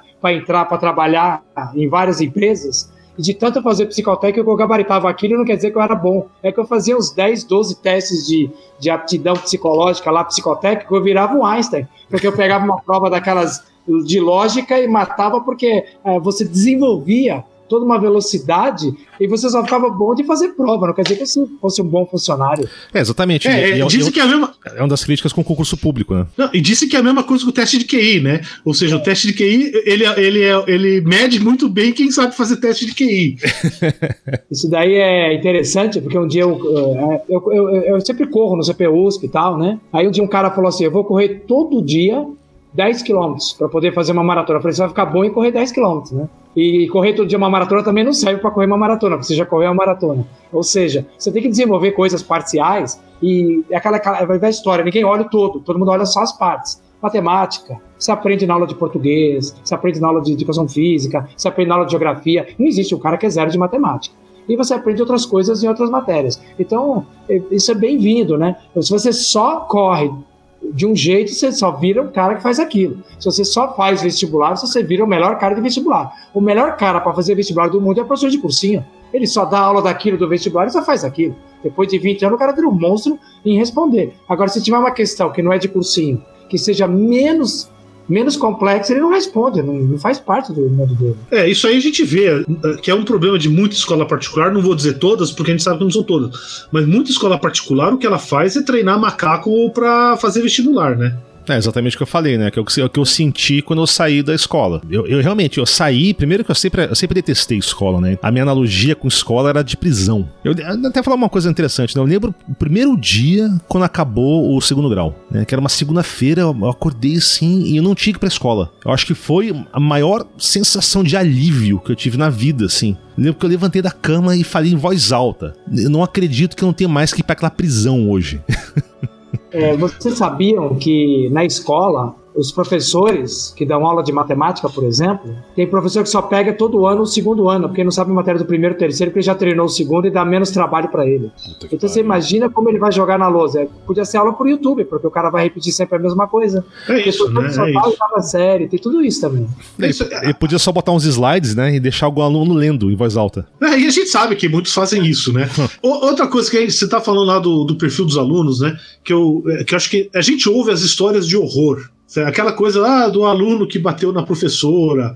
Isso né? daí eu desconheço totalmente e não tá, é, perfeito. Não, é isso que eu queria saber. É isso que eu queria saber. Porque... Para todo mundo é ótimo. O aluno pode ser bandido, pode ser mal criado, mas se você é humilde, ele é humilde. Se você provoca, ele provoca, como acontece com seu irmão, com seu pai ou com a sua mãe. Não é porque ele está na escola ou numa relação. Se tem uma coisa que não existe, é violência de bandido com um professor. Às vezes é um coitado de um aluno bonzinho que o professor mexe com alguma coisa séria e o cara dá um soco e mata do nada, assim, que não tem nada a ver com o dia a dia. Essa violência, esse estigma de que existe uma violência escolar, isso eu desconheço. e é causada pelo marxismo cultural, né? Dos comunistas que estão dentro da escola, doutrinando as criancinhas no gaysismo. Mas ele ainda há aquela, aquela visão do mestre, o respeito que no meu tempo havia com o professor? Porque Sim. se fala muito disso, toda, qualquer coisa que aconteça de diferente vira uma manchete no, no Jornal Nacional de que os professores estão sendo agredidos, não há mais respeito com a figura do, do professor e ganham mal e tal. Tem, tem, todo, tem toda uma, oh. uma história agora. É, é, é, sabe, a visão que eu tenho é assim, e aí desculpa, tá? É a visão do, do cara sentado na sala assistindo telejornal. É que Mano, quem manda na, sabe, na escola de, sei lá, uma comunidade é a bandidagem, é o aluno, e o professor senta e faz o trabalho dele e vai embora. Entendeu? Uma, uma visão meio. É o que a gente recebe. É o que a gente vê, assim. É. Que, o que a gente vê é, é, é, estando afastado, ou seja, não tem contato nenhum, o que a gente Exato. vê é que a escola pública é, é, é, um show de horrores, assim. É campo de guerra, né? E eu estudei em escola pública desde a oitava série. Eu me formei no, no primeiro no, no, na oitava série na escola pública e fui até o terceiro ano na escola pública. Eu tenho uma narrativa muito importante. Primeiro, o aluno é muito inteligente e percebe quando o professor está enrolando e não quer dar aula. Isso é 80% dos professores. O cara entra para arrumar a bolsa, entra para esperar dar o sinal, manda fazer cópia da página tal, tal, para dar não dá aula. E o aluno percebe isso. Então, eu tenho uma frase que às vezes eu uso para os alunos, porque quando eu entro, assim, na sala de aula, como eu tenho formação geográfica, física e muita curiosidade para contar, a gente conversa muito com os alunos. Então, a parte de matemática fica tipo 30%, e o resto, outras matérias que a demanda deles por conhecimento é muito alta. E eles respeitam sim, porque eles percebem que você tem muita coisa para falar. Eles calam a boca mesmo e falam, fala mais, oh, explica isso. Eles adoram aprender, você não tem ideia da sede que eles têm. Mas aí tem um problema muito técnico, que eu uso uma palavra assim: educai os professores e não será preciso punir os alunos, que é o contrário de educar os alunos e não será preciso educar os alunos e não será preciso punir os adultos, né? Eu falo o contrário. É o professor que está precisando de educação. Muito sério isso. Os professores estão lá, a maioria, para não dar aula. Ele fica enrolando, matando aula. Aí o aluno fica violento, não obedece, etc e tal. Vocês podem até, se vocês quiserem, eu posso reunir cinco alunos aqui, a hora que vocês quiserem, a gente pode fazer um ping-pong maravilhoso. Vocês vão adorar fazer um Quina do Mundo com o aluno. Eles são inteligentes, falam inglês, tocam violão. Na minha aula tinha uma menina que estava tocando violão, não me atrapalha em nada. A outra professora vem, ô, oh, tô atrapalhando a minha sola do lado. Você não está atrapalhando a minha, na minha sala. Por que, que vai atrapalhar o vizinho? Então, existe o preconceito daquele aluno que não está copiando, porque a professora se sente como? Não poderosa. Ela perdeu o poder e não consegue gerenciar isso. Mas eu, eu acho que você matou a charada aí, porque o, eu acho que um, um conceito de educação que já está ultrapassado é isso: que o professor está ali na frente da, da, da lousa e ele é aquela fonte infinita de conhecimento e o aluno é um receptor. A educação não funciona assim. Para ensinar algo, é basicamente uma troca de ideias, né? É uma via de duas mãos. Só que eu acho que tem muito professor que ainda ele, ele, é um pouco ressentido com isso. É o que você falou, é o status. Ele quer ser o poderoso, ele quer ser aquela fonte, ele quer ser o amado mestre da, da escolinha do professor Raimundo, sabe? Então acho que isso pode ser um problema sério mesmo, interessante. Mas será que não tem algo que é do tipo: é, os alunos já esperam algo do professor e aí o professor espera algo, e aí acaba tendo esse negócio, e aí dá. Já acaba gerando uma. Expectativa ali. Uma massa de negatividade, um ciclo vicioso que só dá merda. E aí, para você conseguir quebrar isso, tem que aparecer um cara que nem Eli, tem uma cabeça fora de série aí para tentar quebrar um pouco. Será que não tem muito disso? Você vai fazer, ah, os caras não querem saber. Aí os, cara, ah, os alunos já sabem, mas esse cara não. Pra que, que eu vou perder tempo com isso aqui, isso aqui? E aí fica nesse, nesse marasmo. Você quer ver uma coisa interessante? Eu entro, por exemplo, hoje eu quero dar uma, fazer uma equação do primeiro grau e fazer um gráfico. Eu entro na sala, coloco o plano cartesiano e o aluno pergunta: professor, afundou lá o navio, lá, fulano de tal Aí eu falo assim, é, isso tem a ver com o plano cartesiano. Você vai pegando a fala do aluno e jogando na lousa. Mas tem professor que tem medo de perder. Ele tem medo que o aluno comece a questionar porque ele preparou uma aula decorada. Ele não consegue interlocutar com o aluno. Então eu acho que o que está faltando bastante mesmo é o professor aceitar que vai ter coisas que você não vai saber responder. No momento que ele aceita isso, você não tem mais problemas com o aluno, nenhum. Eu, eu ia falar exatamente isso, né? Não só para o professor, mas é um, um problema muito sério que a gente tem, é esse medo de falar eu não sei. E mesmo, na, sei lá, por exemplo, eu sou, eu sou é, formado... professor é raro, é raro você ter professor Exato. que não sabe. E, por exemplo, eu sou formado em História, mas eu tenho certeza que tem muita coisa de História que o Paulo sabe muito mais que eu. Por exemplo, História Clássica nunca foi minha especialidade. Nunca me interessei tanto. O Paulo gosta bastante, ele lê bem mais que eu sobre isso. Ah, mas o, então, se eu fosse dar... Não, calma, se... calma, se eu fosse dar uma aula pra, um, pra uma criança lá, não sei, e me faz uma pergunta específica sobre um assunto XY, você tem que ter essa humildade de falar, eu não sei, mas eu vou te trazer essa resposta, sabe? Eu vou, eu vou pesquisar e vou te na, na semana que vem eu te trago aí a, o que eu puder. Até pra não deixar a criança na mão. Mas isso acho que assim, não é só pro professor, né? Essa questão dessa humildade de falar eu não sei é uma coisa que falta para várias áreas. Não, falta para várias para quase todo mundo. É, vai, e, só, só ver a quantidade de coach quântico aí, né? Que você, você só não é rico porque você é preguiçoso, né? Porque você não quer. É, não. Você já. Você tem um coach quântico, ele. É, é, você gosta de O cara usa quântica pra fazer um monte de coisa, mas lê um livro de quântica ele não lê, né? Lógico que não. Pô, eu descobri um dia desses é, nas redes sociais que um professor, cara, que me inspirou bastante no, no, primeiro semestre da faculdade, virou coach. Coach quântico? Ele não, não chega a ser quântico, mas ele virou coach. Agora ele ensina pessoas a serem, a terem sucesso. Foi meio frustrante, porque o cara era incrível. Assim. Deve ser ainda, mas ele. Ele era coach, entendeu? Era isso, cara. O coach. Era por isso, né? É, é vendedor, cara. É vendedor, entendeu? Não, mas foi um dos caras que me inspirou, que me mudou minha cabeça de garoto que entrou no sabe, saiu da, do segundo grau para um projeto de adulto que agora está na, na universidade. Ô, André. É, tem pessoas que inspiram, realmente. Eu acho, acho que você pegou um ponto bom aí. Vou fazer uma pergunta para vocês. É, qual foi o professor que sabe, mexeu com vocês, né? Acho que o André já meio que respondeu agora essa. Todo mundo tem um caso, assim, não todo mundo, mas pra gente aqui, eu acho que sempre teve um professor que marcou, né? Qual seriam para vocês? Olha, eu vou dizer, na faculdade, é, é, é, engraçado, eu tô tentando lembrar de professor, teve vários que me marcaram muito na, na escola, né? Mas eu realmente assim não, realmente não lembro. Não, mesmo, pode ser né? faculdade. Mas na, facu... na faculdade teve um que me influenciou muito. Foi a matéria PMC 442. Transferência de calor e massa. Euríale de Jesus Ervini. Você, você conhece ele, né, É o mestre? do Land Rover. Eu não sabia, eu não lembrava se ele tinha Land Rover. Tem assim. Eu não, isso eu não lembrava disso.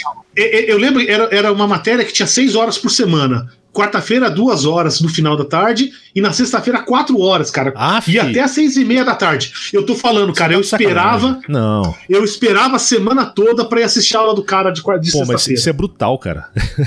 E é brutal e eu adorava, cara. Eu adorava. Eu tive uma professora de matemática na sexta série, faz muito tempo, antes do Homem pra Lua. Ou quase na época.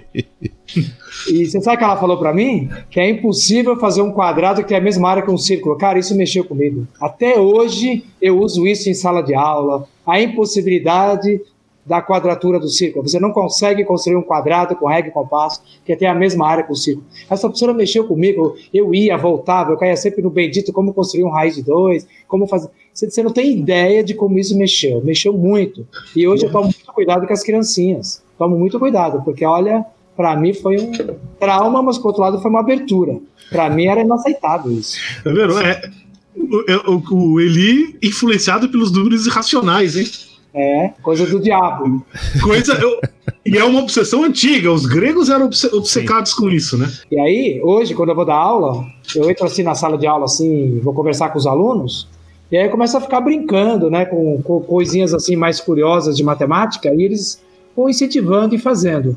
Mas uma coisa que eu percebo bastante é que os alunos adoram história da matemática. Se um professor de matemática souber a história da matemática legal, você narrar, fazer narrativas, você cativa o aluno, ele, ele fica impressionado. Aí quando você começa a fazer a conta técnica, ele vai fazendo por inércia, mas o segredo mesmo para dar aula de matemática ainda é as curiosidades da história da matemática. É fantástico que muda cérebros. Tá, é isso, isso era uma coisa que eu queria chegar. Deixa eu só eu fa- falar dos meus aqui, dos meus professores, que eu vou falar de três aqui, rapidamente. Tem um, eu- vai ser por ordem, né? O primeiro é um professor da, do segundo grau de, de gramática, e assim, antes de tudo, ele era um cuzão. Sabe? É o Eli, né? Ou alguns amigos meus também tiveram aula com ele, sacou? E assim, só que ele era um cuzão, mas eu pegava dele, sacou? Então eu, eu, eu- eu entrava na onda dele. Então, assim, eu tenho um amigo meu, inclusive, recentemente, que ele me falou que o Eli falou uma frase na, na aula, eu não lembrava disso, que marcou muito ele, mas de maneira negativa. Porque ele falou assim: meu irmão, vocês acham que vocês estão estudando, que vocês vão virar astronauta, que vocês vão conseguir tudo que vocês querem? Vocês não vão, cara. Vocês não vão. Para de sonhar, sacou? Faça o centro, o máximo vai ter uma casa própria e um carro. Exato, sacou? Vocês ficam aí viajando que vocês são fodão, aí vocês são tudo playboyzinho de classe média, velho. Vocês, não, vocês, não- vocês são os bostas, sacou? Ele quase meio que falou isso, sacou? Mas eu, eu lembro dele por uma, um- uma outra frase, sacou? Ele era um pouco polêmico, esse cara. Que ele falava assim: quando você é professor, e aí volta que a gente falou do professor não, não ter a resposta, né? O que que dizer? O aluno é muito filho da puta, né? Então você tem que ser muito estratégico em lidar com o aluno.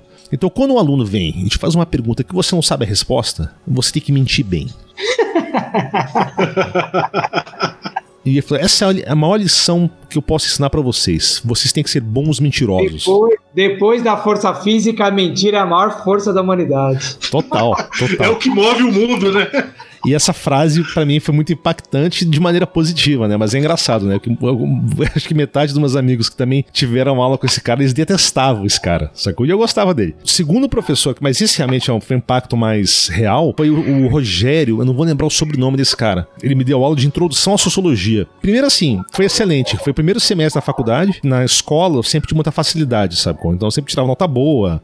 Tudo era muito fácil. E ele foi o, res- o primeiro responsável pra baixar minha bola, sacou? Falou, brother, as coisas são um pouquinho mais complicadas que você imagina. Então foi aquele balde de água fria, né? Então assim, eu lembro na segunda aula, ele trouxe um, um- Ele chegou, botou umas coisas no quadro, e era umas matérias sobre moradia na favela e plantas de, de apartamento de luxo. E pedindo pra gente, sabe, raciocinar em cima dessa, dessa, dessa diferença. Então esse cara me marcou bastante. E um último, é um que eu já mencionei aqui antes, é um professor que eu admiro muito pela seriedade dele do trabalho, que é o Segrilo lá da história. Né, o Ângelo Segrilo. E era foda, porque assim, ele era um professor muito exigente. Então, assim, você tinha que. Cada aula você tinha que pegar três textos.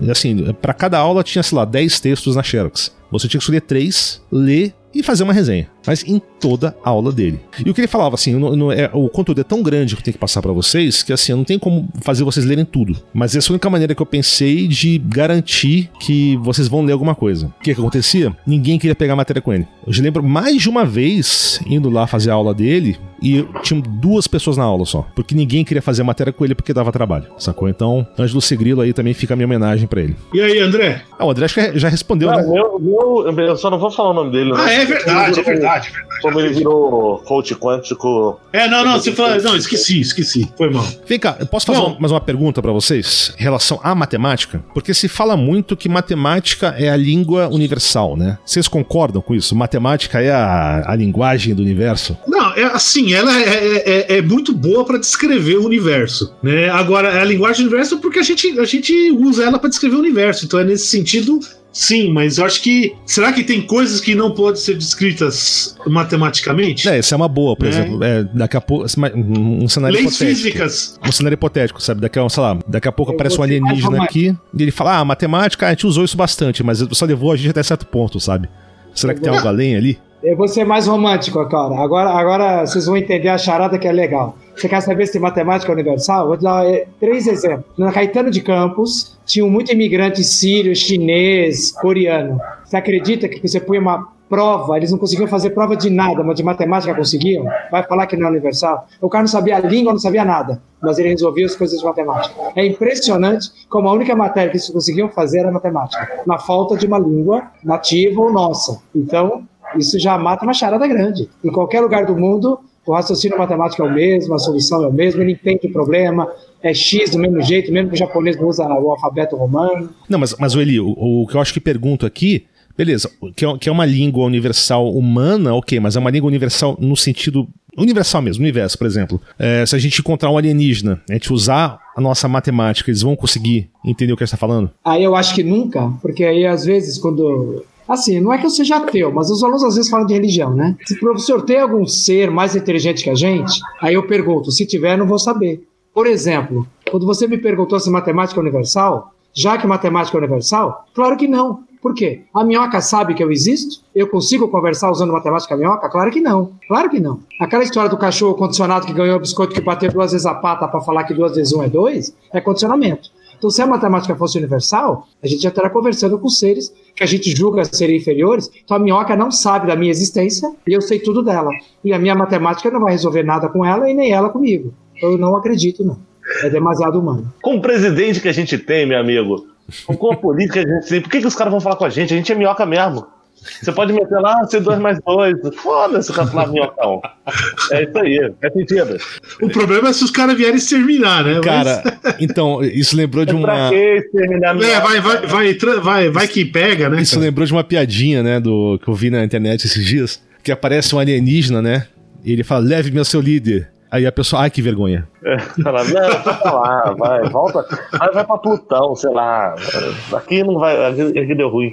Agora, deixa eu perguntar uma coisa. Vocês concordam que química sem matemática é culinária? A química é culinária. Isso, isso eu tô falando no melhor sentido possível, cara. Entendeu? Porra, boa parte do que você vê na cozinha é química. Pô, mas o cara inventou o número mais famoso que é o mol, pô. Isso, isso é curioso, né? É, é, quantas pessoas sabem o que que é o mol, né? De onde vem esse número, né? É o número É, só. É, Mas é você número. só. o- cara usou uma balança para pesar átomos e dizer ali tem um mol. Você sabe como é que começa a aula de mol? Matemática? Quinta série. Eu pego uma xícara de. uma colher de sopa de água e falo aqui tem um mol de molécula de água, 18 gramas. Se eu tivesse de banana, não ia caber aqui na, na, na Terra. Cara, não entendi absolutamente nada. Não, mas, mas por que? A, a, a dúvida, a dúvida é a seguinte: por que o 6 vezes 10 a 23, né? Que é isso que as pessoas não entendem. E aí eu, eu, tava, eu dava. Uma época eu dei aula no cursinho comunitário, e, e é engraçado. Assim, a parte de, de sociais é, é humanas, ciências humanas, tinha muito professor. E pra parte de exatas, matemática, física e química faltava. Então eu acabava pegando o que precisava. Então eu tava dando aula de química, né? E aí eu fui explicar pros caras o que, que era o MOL. E é engraçado, eu, eu, porra, eu sabia o que, era MOL. Eu usava o que, era MOL o tempo todo. Assim, não tinha, mas eu nunca tinha parado pra pensar, eh, eh, pô, por que, que é esse número exatamente? Aí é óbvio, né? É porque se você pegar massa relativa em termos moleculares, dá o mesmo número em relação em gramas por mol. Ou seja, um mol de oxigênio pesa é, 16 gramas, mais ou menos. E um, e um átomo de, hidro- de oxigênio pesa 16 vezes o átomo de hidrogênio, mais ou menos. É só para manter essa relação igual. O número fica igual, é só isso. Eu começo a aula falando: uma dúzia de bananas são 12 bananas, um mol de bananas são o número 6 com 23 zeros de banana, que é muita coisa. Então, eu só uso esse número para contar átomos e moléculas. Agora, por que esse número? Para poder que coincidir em gramas. Exatamente. O valor, Aí você tá, a valor- tabela periódica não precisa ficar pondo unidade, é só. Des...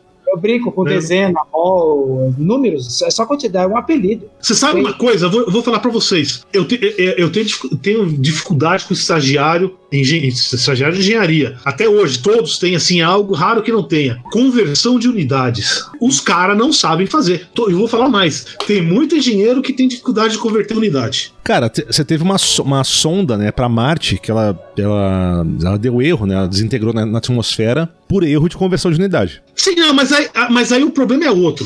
Eu te garanto que os caras sabiam converter unidade. Não, né? Jabardo, aí foi porque trocou milímetro, um, um cara fez em milímetro. É, exatamente. Foi problema de falta de comunicação. Não, Tá, eu tô falando. entendi.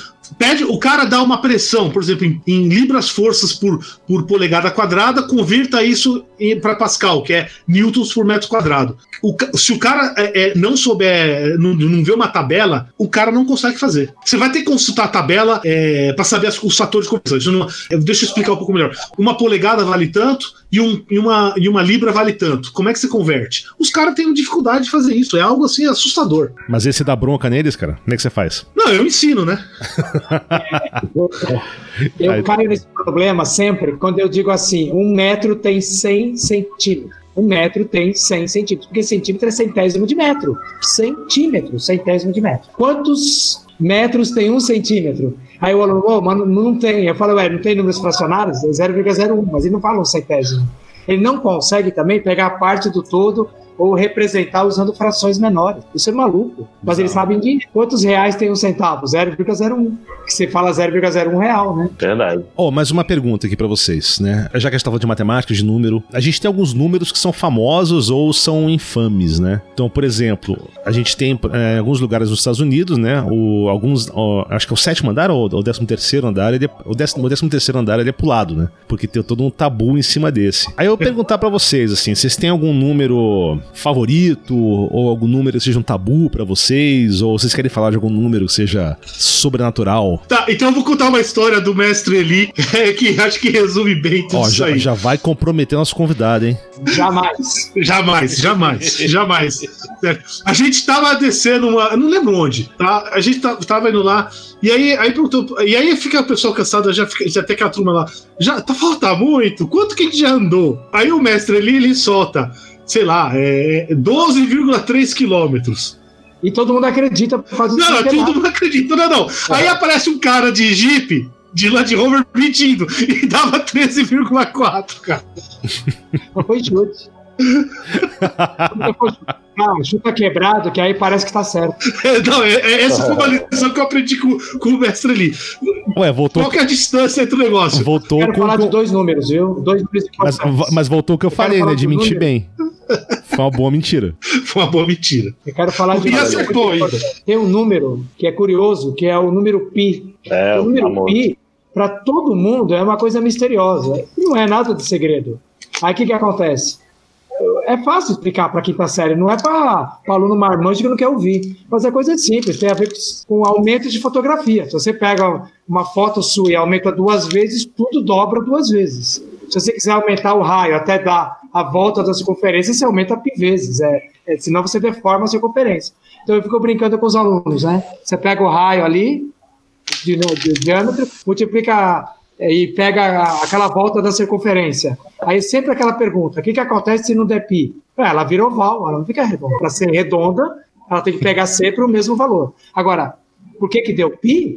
Aí você vem me perguntar por que, que deu pi, né? O cara vai dividindo e, e fica aproximado. Não é que deu pi, é que na hora que divide, você chamou isso de pi. É o nome que você deu, você chamou de Juca, de João. Você chamou de pi porque é P de perímetro da circunferência, só por isso. Não, tem, não é um número, pô. É uma proporção qualquer. É só um apelido. E tá aí, o mestre ali dando uma aula de análise dimensional. É bom de vez em quando alguém aprender com a gente alguma coisa, né? Porque. É, não, só beber cerveja não dá, não, cara. É muito bate-papo, o aluno tem que começar a, a mexer com várias coisas, várias nuances. Faz muita diferença. Mas uma coisa que eu quero deixar bem claro, que a culpa de não aprender matemática é não aprender física, porque você só aprende matemática que você precisa. E você não aprende física porque não tem aula de ciências. Não tem laboratório, você não mexe, você não faz experimento, você não compara, você não solta. É tudo isso. Tudo começa em ciência. Porque a matemática não foi desenvolvida para a física. Então, como é que você vai aprender matemática se você não precisa dela? Você não sabe nada de física. É só isso. Perfeito. Perfeita colocação. É, isso eu acho que é algo.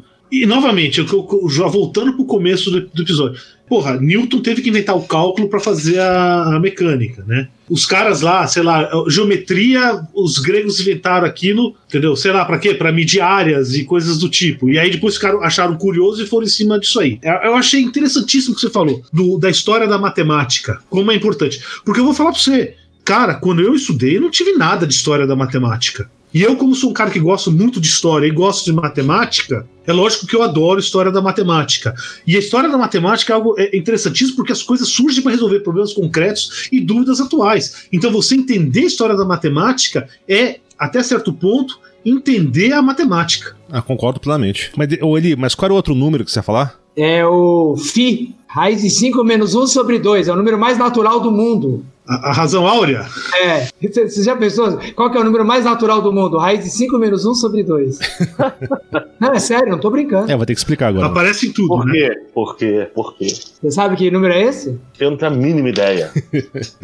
Isso tem a ver com a vida, com a genética, com divisão celular, de quantidade de filhotes, série de Fibonacci o abacaxi, o caracol, tudo que é divisão celular, que, que um vira dois, dois vira quatro e vai indo, na soma sempre aparece a razão entre eles, esse número aí, 1,66. É impressionante como a natureza da divisão celular, por base de 2 bilhões de anos, cai sempre nesse número supernatural, raiz de 5 menos 1 sobre 2. O Fibonacci era um italiano que falou: se eu tiver um coelho, depois um par de coelhos, e cada mês o par de coelhos tem um filho, em cada mês esse filho vai tendo um filhote, à medida que você vai desenvolvendo a quantidade de coelhos, a razão entre eles é sempre raiz de 5 menos 1 sobre 2. Caracol, é, abacaxi, pinhão, tudo que você contar ali, a razão entre o número de gomos é o número mais natural e inacreditável do mundo. Raiz de 5 menos 1 sobre 2. E os alunos saem dali da, da escola, mesmo que declamando, raiz de 5 menos 1 sobre 2. Aí,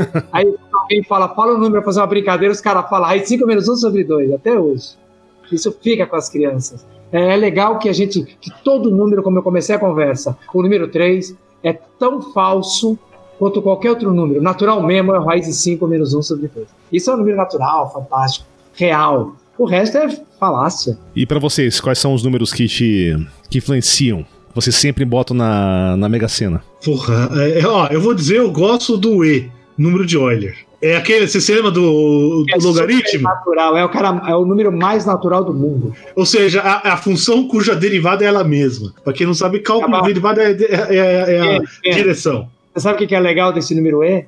Se você pegar uns juros e pagar em um ano 10%, se em seis meses você dividiu os 10% em, e você paga metade daqui a seis meses, metade depois, se você for reduzindo, vai dar E a quantidade de, de crescimento. Quer dizer, é um número natural, é normal ficar dividindo para você pagar não juros no final do ano, mas a cada segundo juros. A tendência sim, sim. É Isso aqui, quando você dá aula de logaritmo, os caras morrem, eles piram.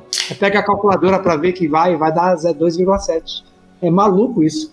Por mais que você divida os juros anuais, porque uma coisa é pagar no final de um ano, a outra coisa é juro do juro do juro, segundo a segundo, milésimo segundo, e não passa de 2,7 vezes. esse negócio de limite é, é louco, é, é matemática pura mesmo, é legal.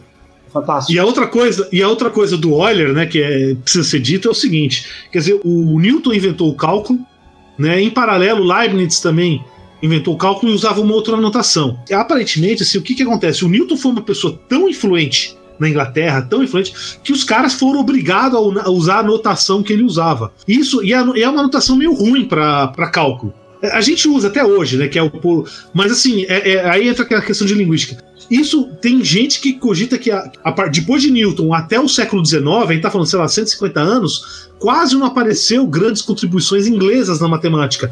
E um dos problemas, né, foi a questão da notação do Newton. Ou seja, a inglês vai ter que usar a notação do Newton. Ela era muito a de Leibniz era muito melhor, que a gente também usa hoje de certo modo. Agora, boa parte, se você pega um livro anterior a Euler, de matemática, certo? Você não consegue entender porque você não conhece a notação em geral. Você pega um livro de, de Euler, você entende direitinho, porque ele que estabeleceu toda a notação matemática que a gente usa hoje. É algo assim, você consegue ler como se fosse um livro moderno, praticamente quando a gente fala é, Euler. Então, só. Pô, interessante isso aí. Bem interessante. Que é, que é, um dos grandes nomes aí da, da matemática e da física, né? Do século XVIII. Extremamente influente. André, e pra aí você? Aí entra a questão da universalidade da linguagem. André, pra você, qual número te afeta? Não, não, não me afeta. O número que é, frequentemente eu, eu falo no trabalho é 93,7. Por quê? Porque o cara fala assim, é, ah, mas tá, quantidade da população que tem acesso a mobile é 93,7% da população. Porque é um. Tipo, eu vou responder. Lembra da revista Média que tinha respostas imbecis para perguntas idiotas? Nossa, excelente. Então, a resposta imbecil para uma pergunta idiota é 93,7. Só por coincidência, cara. aí, ó, ó, insider information, hein? A pressão atmosférica em São Paulo, na média, dá 93,7. Mais ou menos.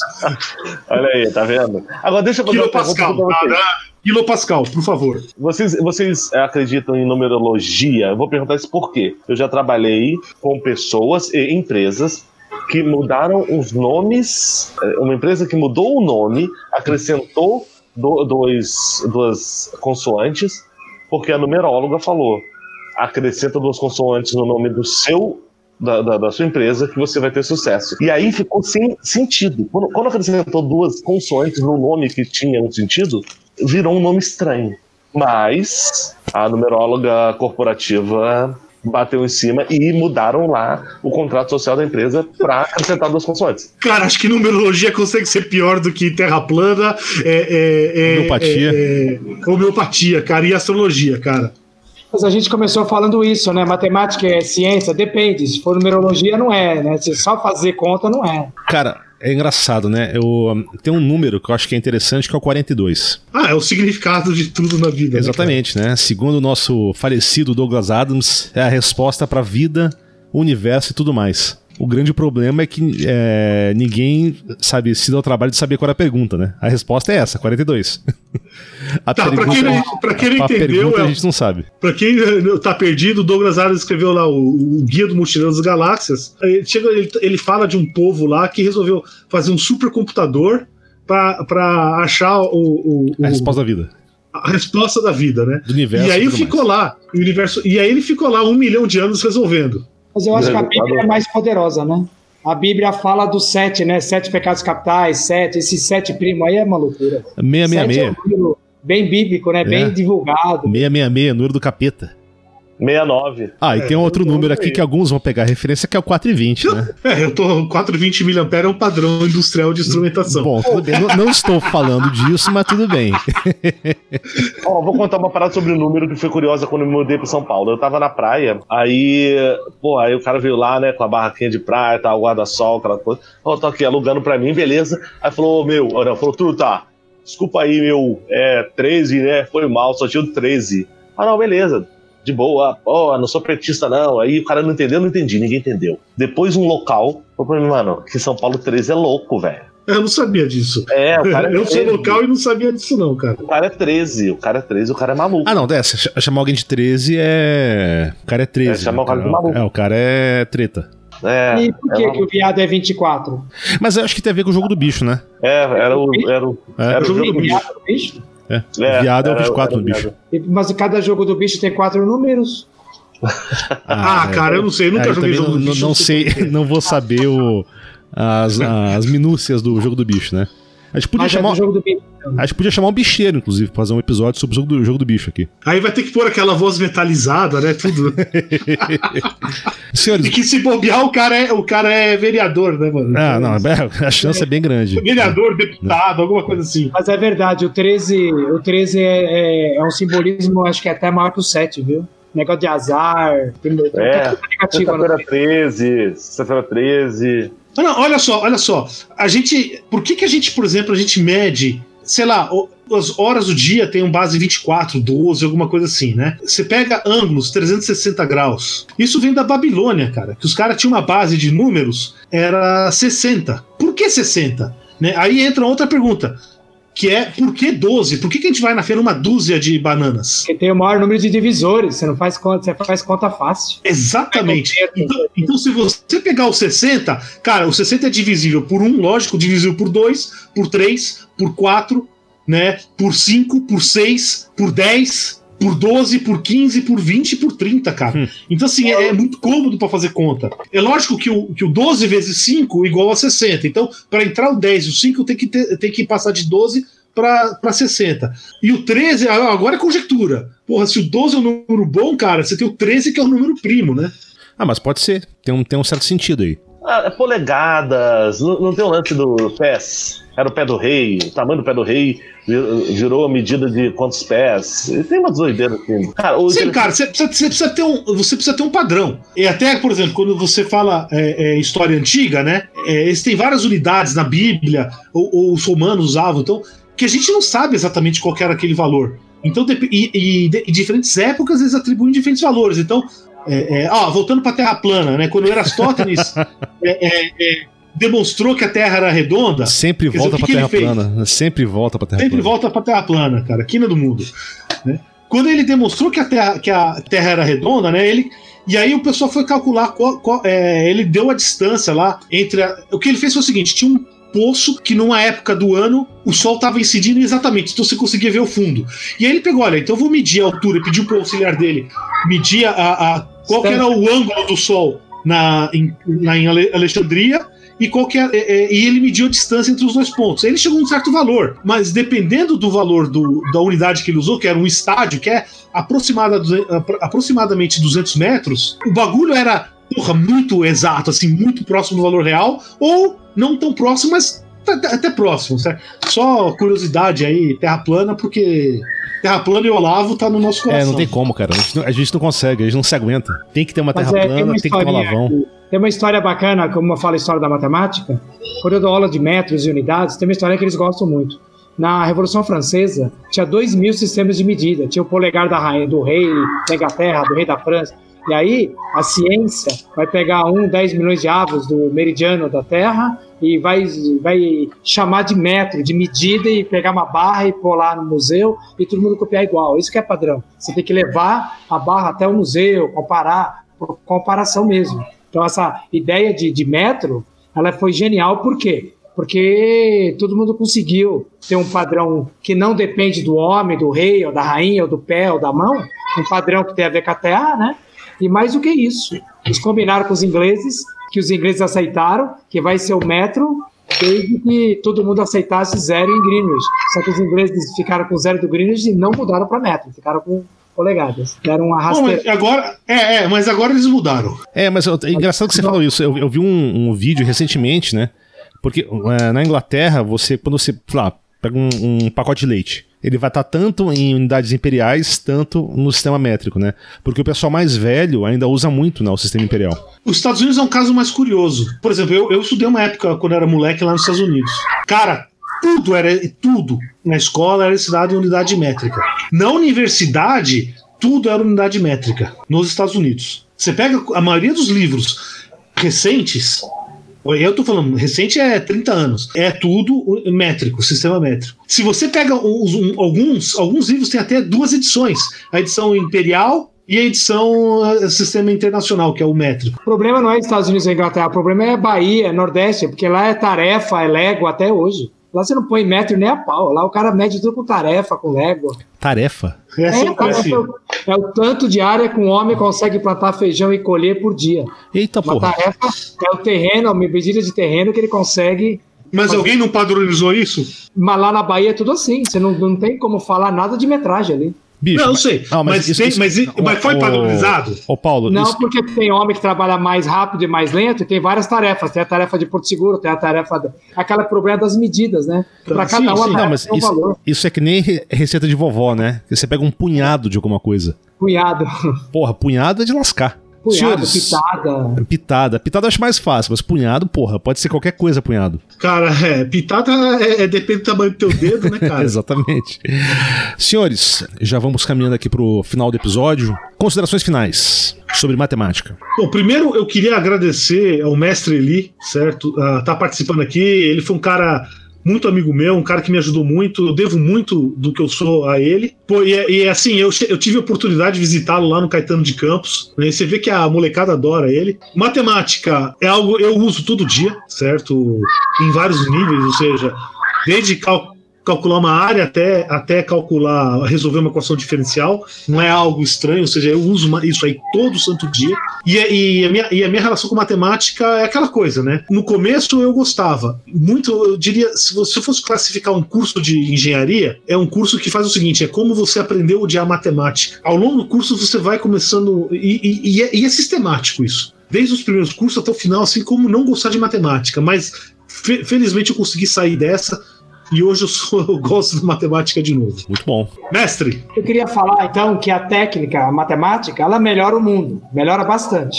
Mas ela não jamais pode ser usada para decisões políticas ou de sociedade, porque a sociedade não é matemática nem técnica. Aí entra o político. Tem que ter o político, que não precisa ser matemático. Eu não posso usar um computador, um software para decidir coisas da sociedade. Tiago, aquele nosso plano de pôr o computador para fazer tudo, eu acho que não vai dar certo, hein, mano? Pô, sei lá, cara, vamos ver. vai dar em distopia, cara. Como, como toda em toda uh, história de ficção científica. É, a partir do momento que ele perceber que o, ele, o elemento humano é irrelevante, já era. André? Eu sempre gostei de fazer joguinho, brincadeira de em bar. E, cara, as melhores é, brincadeiras de boteco são ligadas à matemática. É, e aí, cara, não, é, são. Puta, eu tenho vários exemplos aqui de, de brincadeira de bar que renderam muita conversa porque eram coisas de matemática. E matemática é, é sei lá, é muito mais fácil uma pessoa não saber é, escrever do que não saber fazer conta. Eu tenho isso no meu trabalho direto. Eu tenho pessoas que estão terminando, terminando a faculdade e falam os pessoal, entendeu? Não, os pessoal lá não sei, escreve é, coisas que você fala, mano, é impossível você entender um negócio desse. Mas faz conta, sabe fazer. Então, é, uma das minhas recomendações, inclusive, vai ser um. Vão, vão ter algum, alguns links de brincadeiras de boteco ligados à matemática. Boa. matemática é divertido para mim. Cara, é engraçado, né? Que eu. Mate, como eu falo, né? Matemática foi uma coisa que eu sempre usei para tudo, né? Mas eu vejo matemática, como vocês falaram antes, como uma ferramenta. Né? Ela é uma ferramenta muito prática para resolver problemas, né? E eu até brinco com a, com a minha namorada, com a Carol, que eu uso regra de três para tudo, né? Então qualquer probleminha mínimo matemático, a partir da regra de três você acaba conseguindo resolver e tirar alguma conclusão boa, né?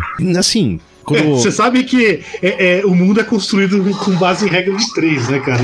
Exatamente, sacou?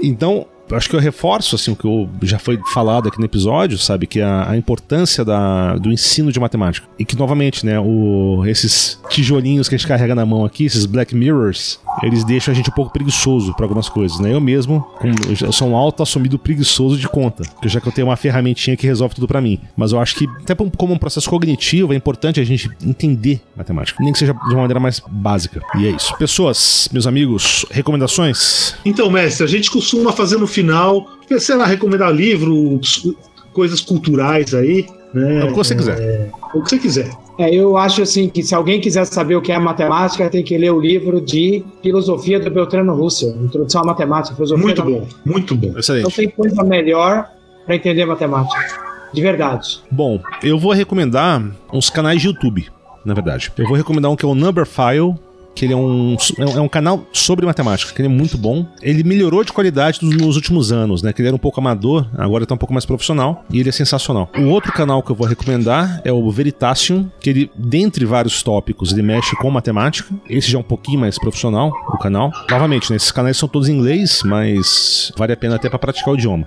Eu vou recomendar o Crash Course, que eu já recomendei antes porque eles têm cursos de várias coisas, dentre elas matemática. E por último, um outro canal que eu já recomendei antes também, que é o Minute Physics. Eles, eles ensinam física de uma maneira bem didática e visual, só que inevitavelmente matemática entra no jogo, né? Porque não tem como você falar sobre sobre física sem, sem, sem, falar sobre matemática. E eu lembrei de um negócio aqui, né? Que a gente tá falando sobre professores, né? E eu lembrei do. Vocês lembram da escolinha do professor Raimundo? Lógico. Pô, eu lembrei de um personagem que era o Rolando Lero.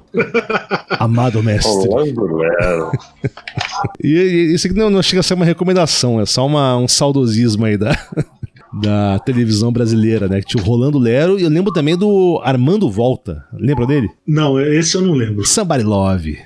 Ah, sim, é lógico que acho que ele faleceu faz uns dois anos, né? Ah, é? Não sei, cara, mas o, o- É. o- era bom, era engraçado, porque o, Rolando Lero ele tentava enrolar o professor numa, numa história que inventava na hora, e já o Armando Volta, ele subornava o professor com comprinhas de camelô. E dava certo, normalmente. Né? O suborno dele funcionava. Então volta aí, assim, acho que a, a- o que eu falei antes já, a dica do, do meu professor de gramática, seja um bom mentiroso. Fica por aí. E aí, André, alguma É. recomendação pra gente? Vou recomendar uma só, depois eu coloco os links lá no nosso site.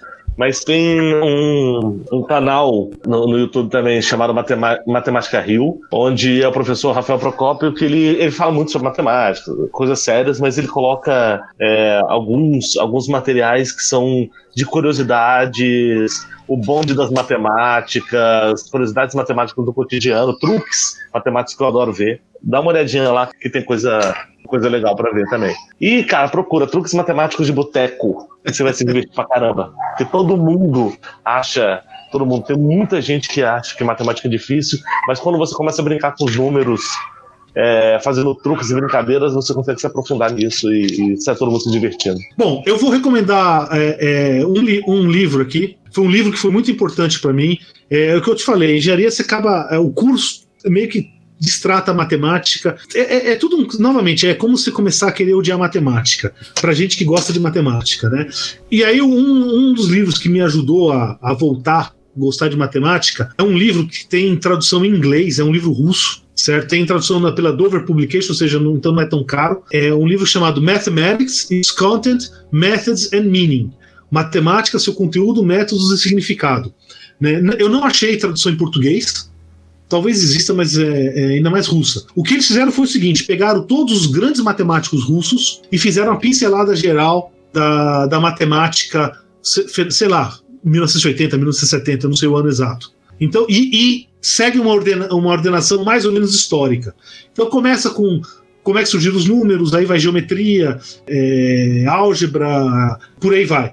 Tá? E trata tudo, até de, de, de assuntos esotéricos, né? Teoria de grupos, esse tipo de coisa. Então, só para você ver, os editores são, para quem conhece um pouco de matemática, vai reconhecer esses nomes. Os editores são três, certo? Alexandrov, Kolmogorov e Lavrentiev, são três dos grandes nomes da matemática do século XX. Não é para qualquer um o livro, certo?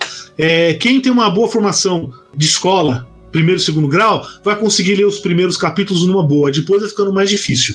Quem tem uma formação, qu- quanto melhor a tua formação matemática, mais longe você consegue avançar e mais profundo você mais você vai conseguir aproveitar. Mas é um livro que para mim foi muito importante. Pô, mas vale como desafio esse aí, né? Com certeza, tá? Tem um, tem um autor que ele tem alguns livros em português. Eu não li os livros em português, né? É, eu li, na verdade, eu li um livro dele, mas o autor ele é muito legal, que é o Ian Stewart. Então ele tem assim um livro lá, uma, uma história de simetria na matemática. Isso é muita história, não tem, é legalzinho, mas o fantástico número dos, o- dos números, certo? Os desbravadores da matemática, os maiores problemas matemáticos. Ele escreve bem, ele manja bem do assunto. Dele, eu queria recomendar um livro que eu não achei em português, que para mim é algo assim que, novamente, mudar a tua percepção do mundo, que é Fearful Symmetry, né? simetria é, é, medonha. Que ele vai tratar justamente o, o efeito de simetria no, no- no mundo, né? Como é importante isso. Trata um pouco de história e, e caso é um livro muito legal, só que eu não achei em português. Finalmente, vocês falaram de Brasília, então eu vou recomendar uma cidade vocês visitarem. Quando ah, acabou a pandemia, vão para Argentina, tá a 60 quilômetros de, de Buenos Aires. Se chama La Plata. É uma cidade totalmente planejada, ou seja, todas as ruas é, 90 graus e tem as diagonais. E os endereços, assim, então, agora não lembro direito, faz anos que eu fui lá. Mas assim, tipo, as ruas pares são é, é, verticais, as ruas ímpares são horizontais, ou ao contrário, e outra numeração as diagonais. Dá o endereço, não só você sabe onde está na cidade, certo? E, e o endereço se dá como? Se dá como a intersecção das ruas. Então, não só você sabe como chegar, como você ainda sabe a distância entre as duas. A cidade é, é um brinco, é muito legal a cidade. Em particular, cara, existe um, um- um- um museu de história natural deles que é espetacular. Não deixa de ver nada do Museu de História na Ciência Natural lá de Chicago, que é famoso, ou de qualquer lugar do mundo. É espetacular. Então recomendo a cidade bem agradável, bonita, e tem esse museu que é nível. É, é assim, não dá para descrever. É, é difícil de acreditar que exista isso na América do Sul. Ô, Paulo, acho que essa foi a primeira recomendação de viagem que a gente teve no podcast. Muito bom. Abre elas. Senhores, algo mais? Eu acho que estamos aí, né? Então, agradecer novamente a participação do mestre Eli, é um herói aí da educação brasileira, porque hoje eu acho que para você ser professor, você tem que ser um pouco herói, cara. E é isso aí, galera. Um abraço e até em breve. E, ó, novamente, mais uma coisa, o nosso site está no ar. Todas as menções, recomendações que a gente faz no episódio estão lá no site, tá? Então, se tiver alguma e... coisa que interesse vocês, é só clicar lá, equinomundo.live. E não é tão horrível quanto era antes. Tá ficando bonitinho, tá ficando bonitinho. Tchau para todo mundo. Obrigado pela entrevista. Adorei. Valeu, obrigado, galera. Valeu aí, cara. Sempre falar com, de matemática é sempre legal. Fazia alguns anos que eu não vi o mestre ali e é sempre um prazer tremendo conversar com ele.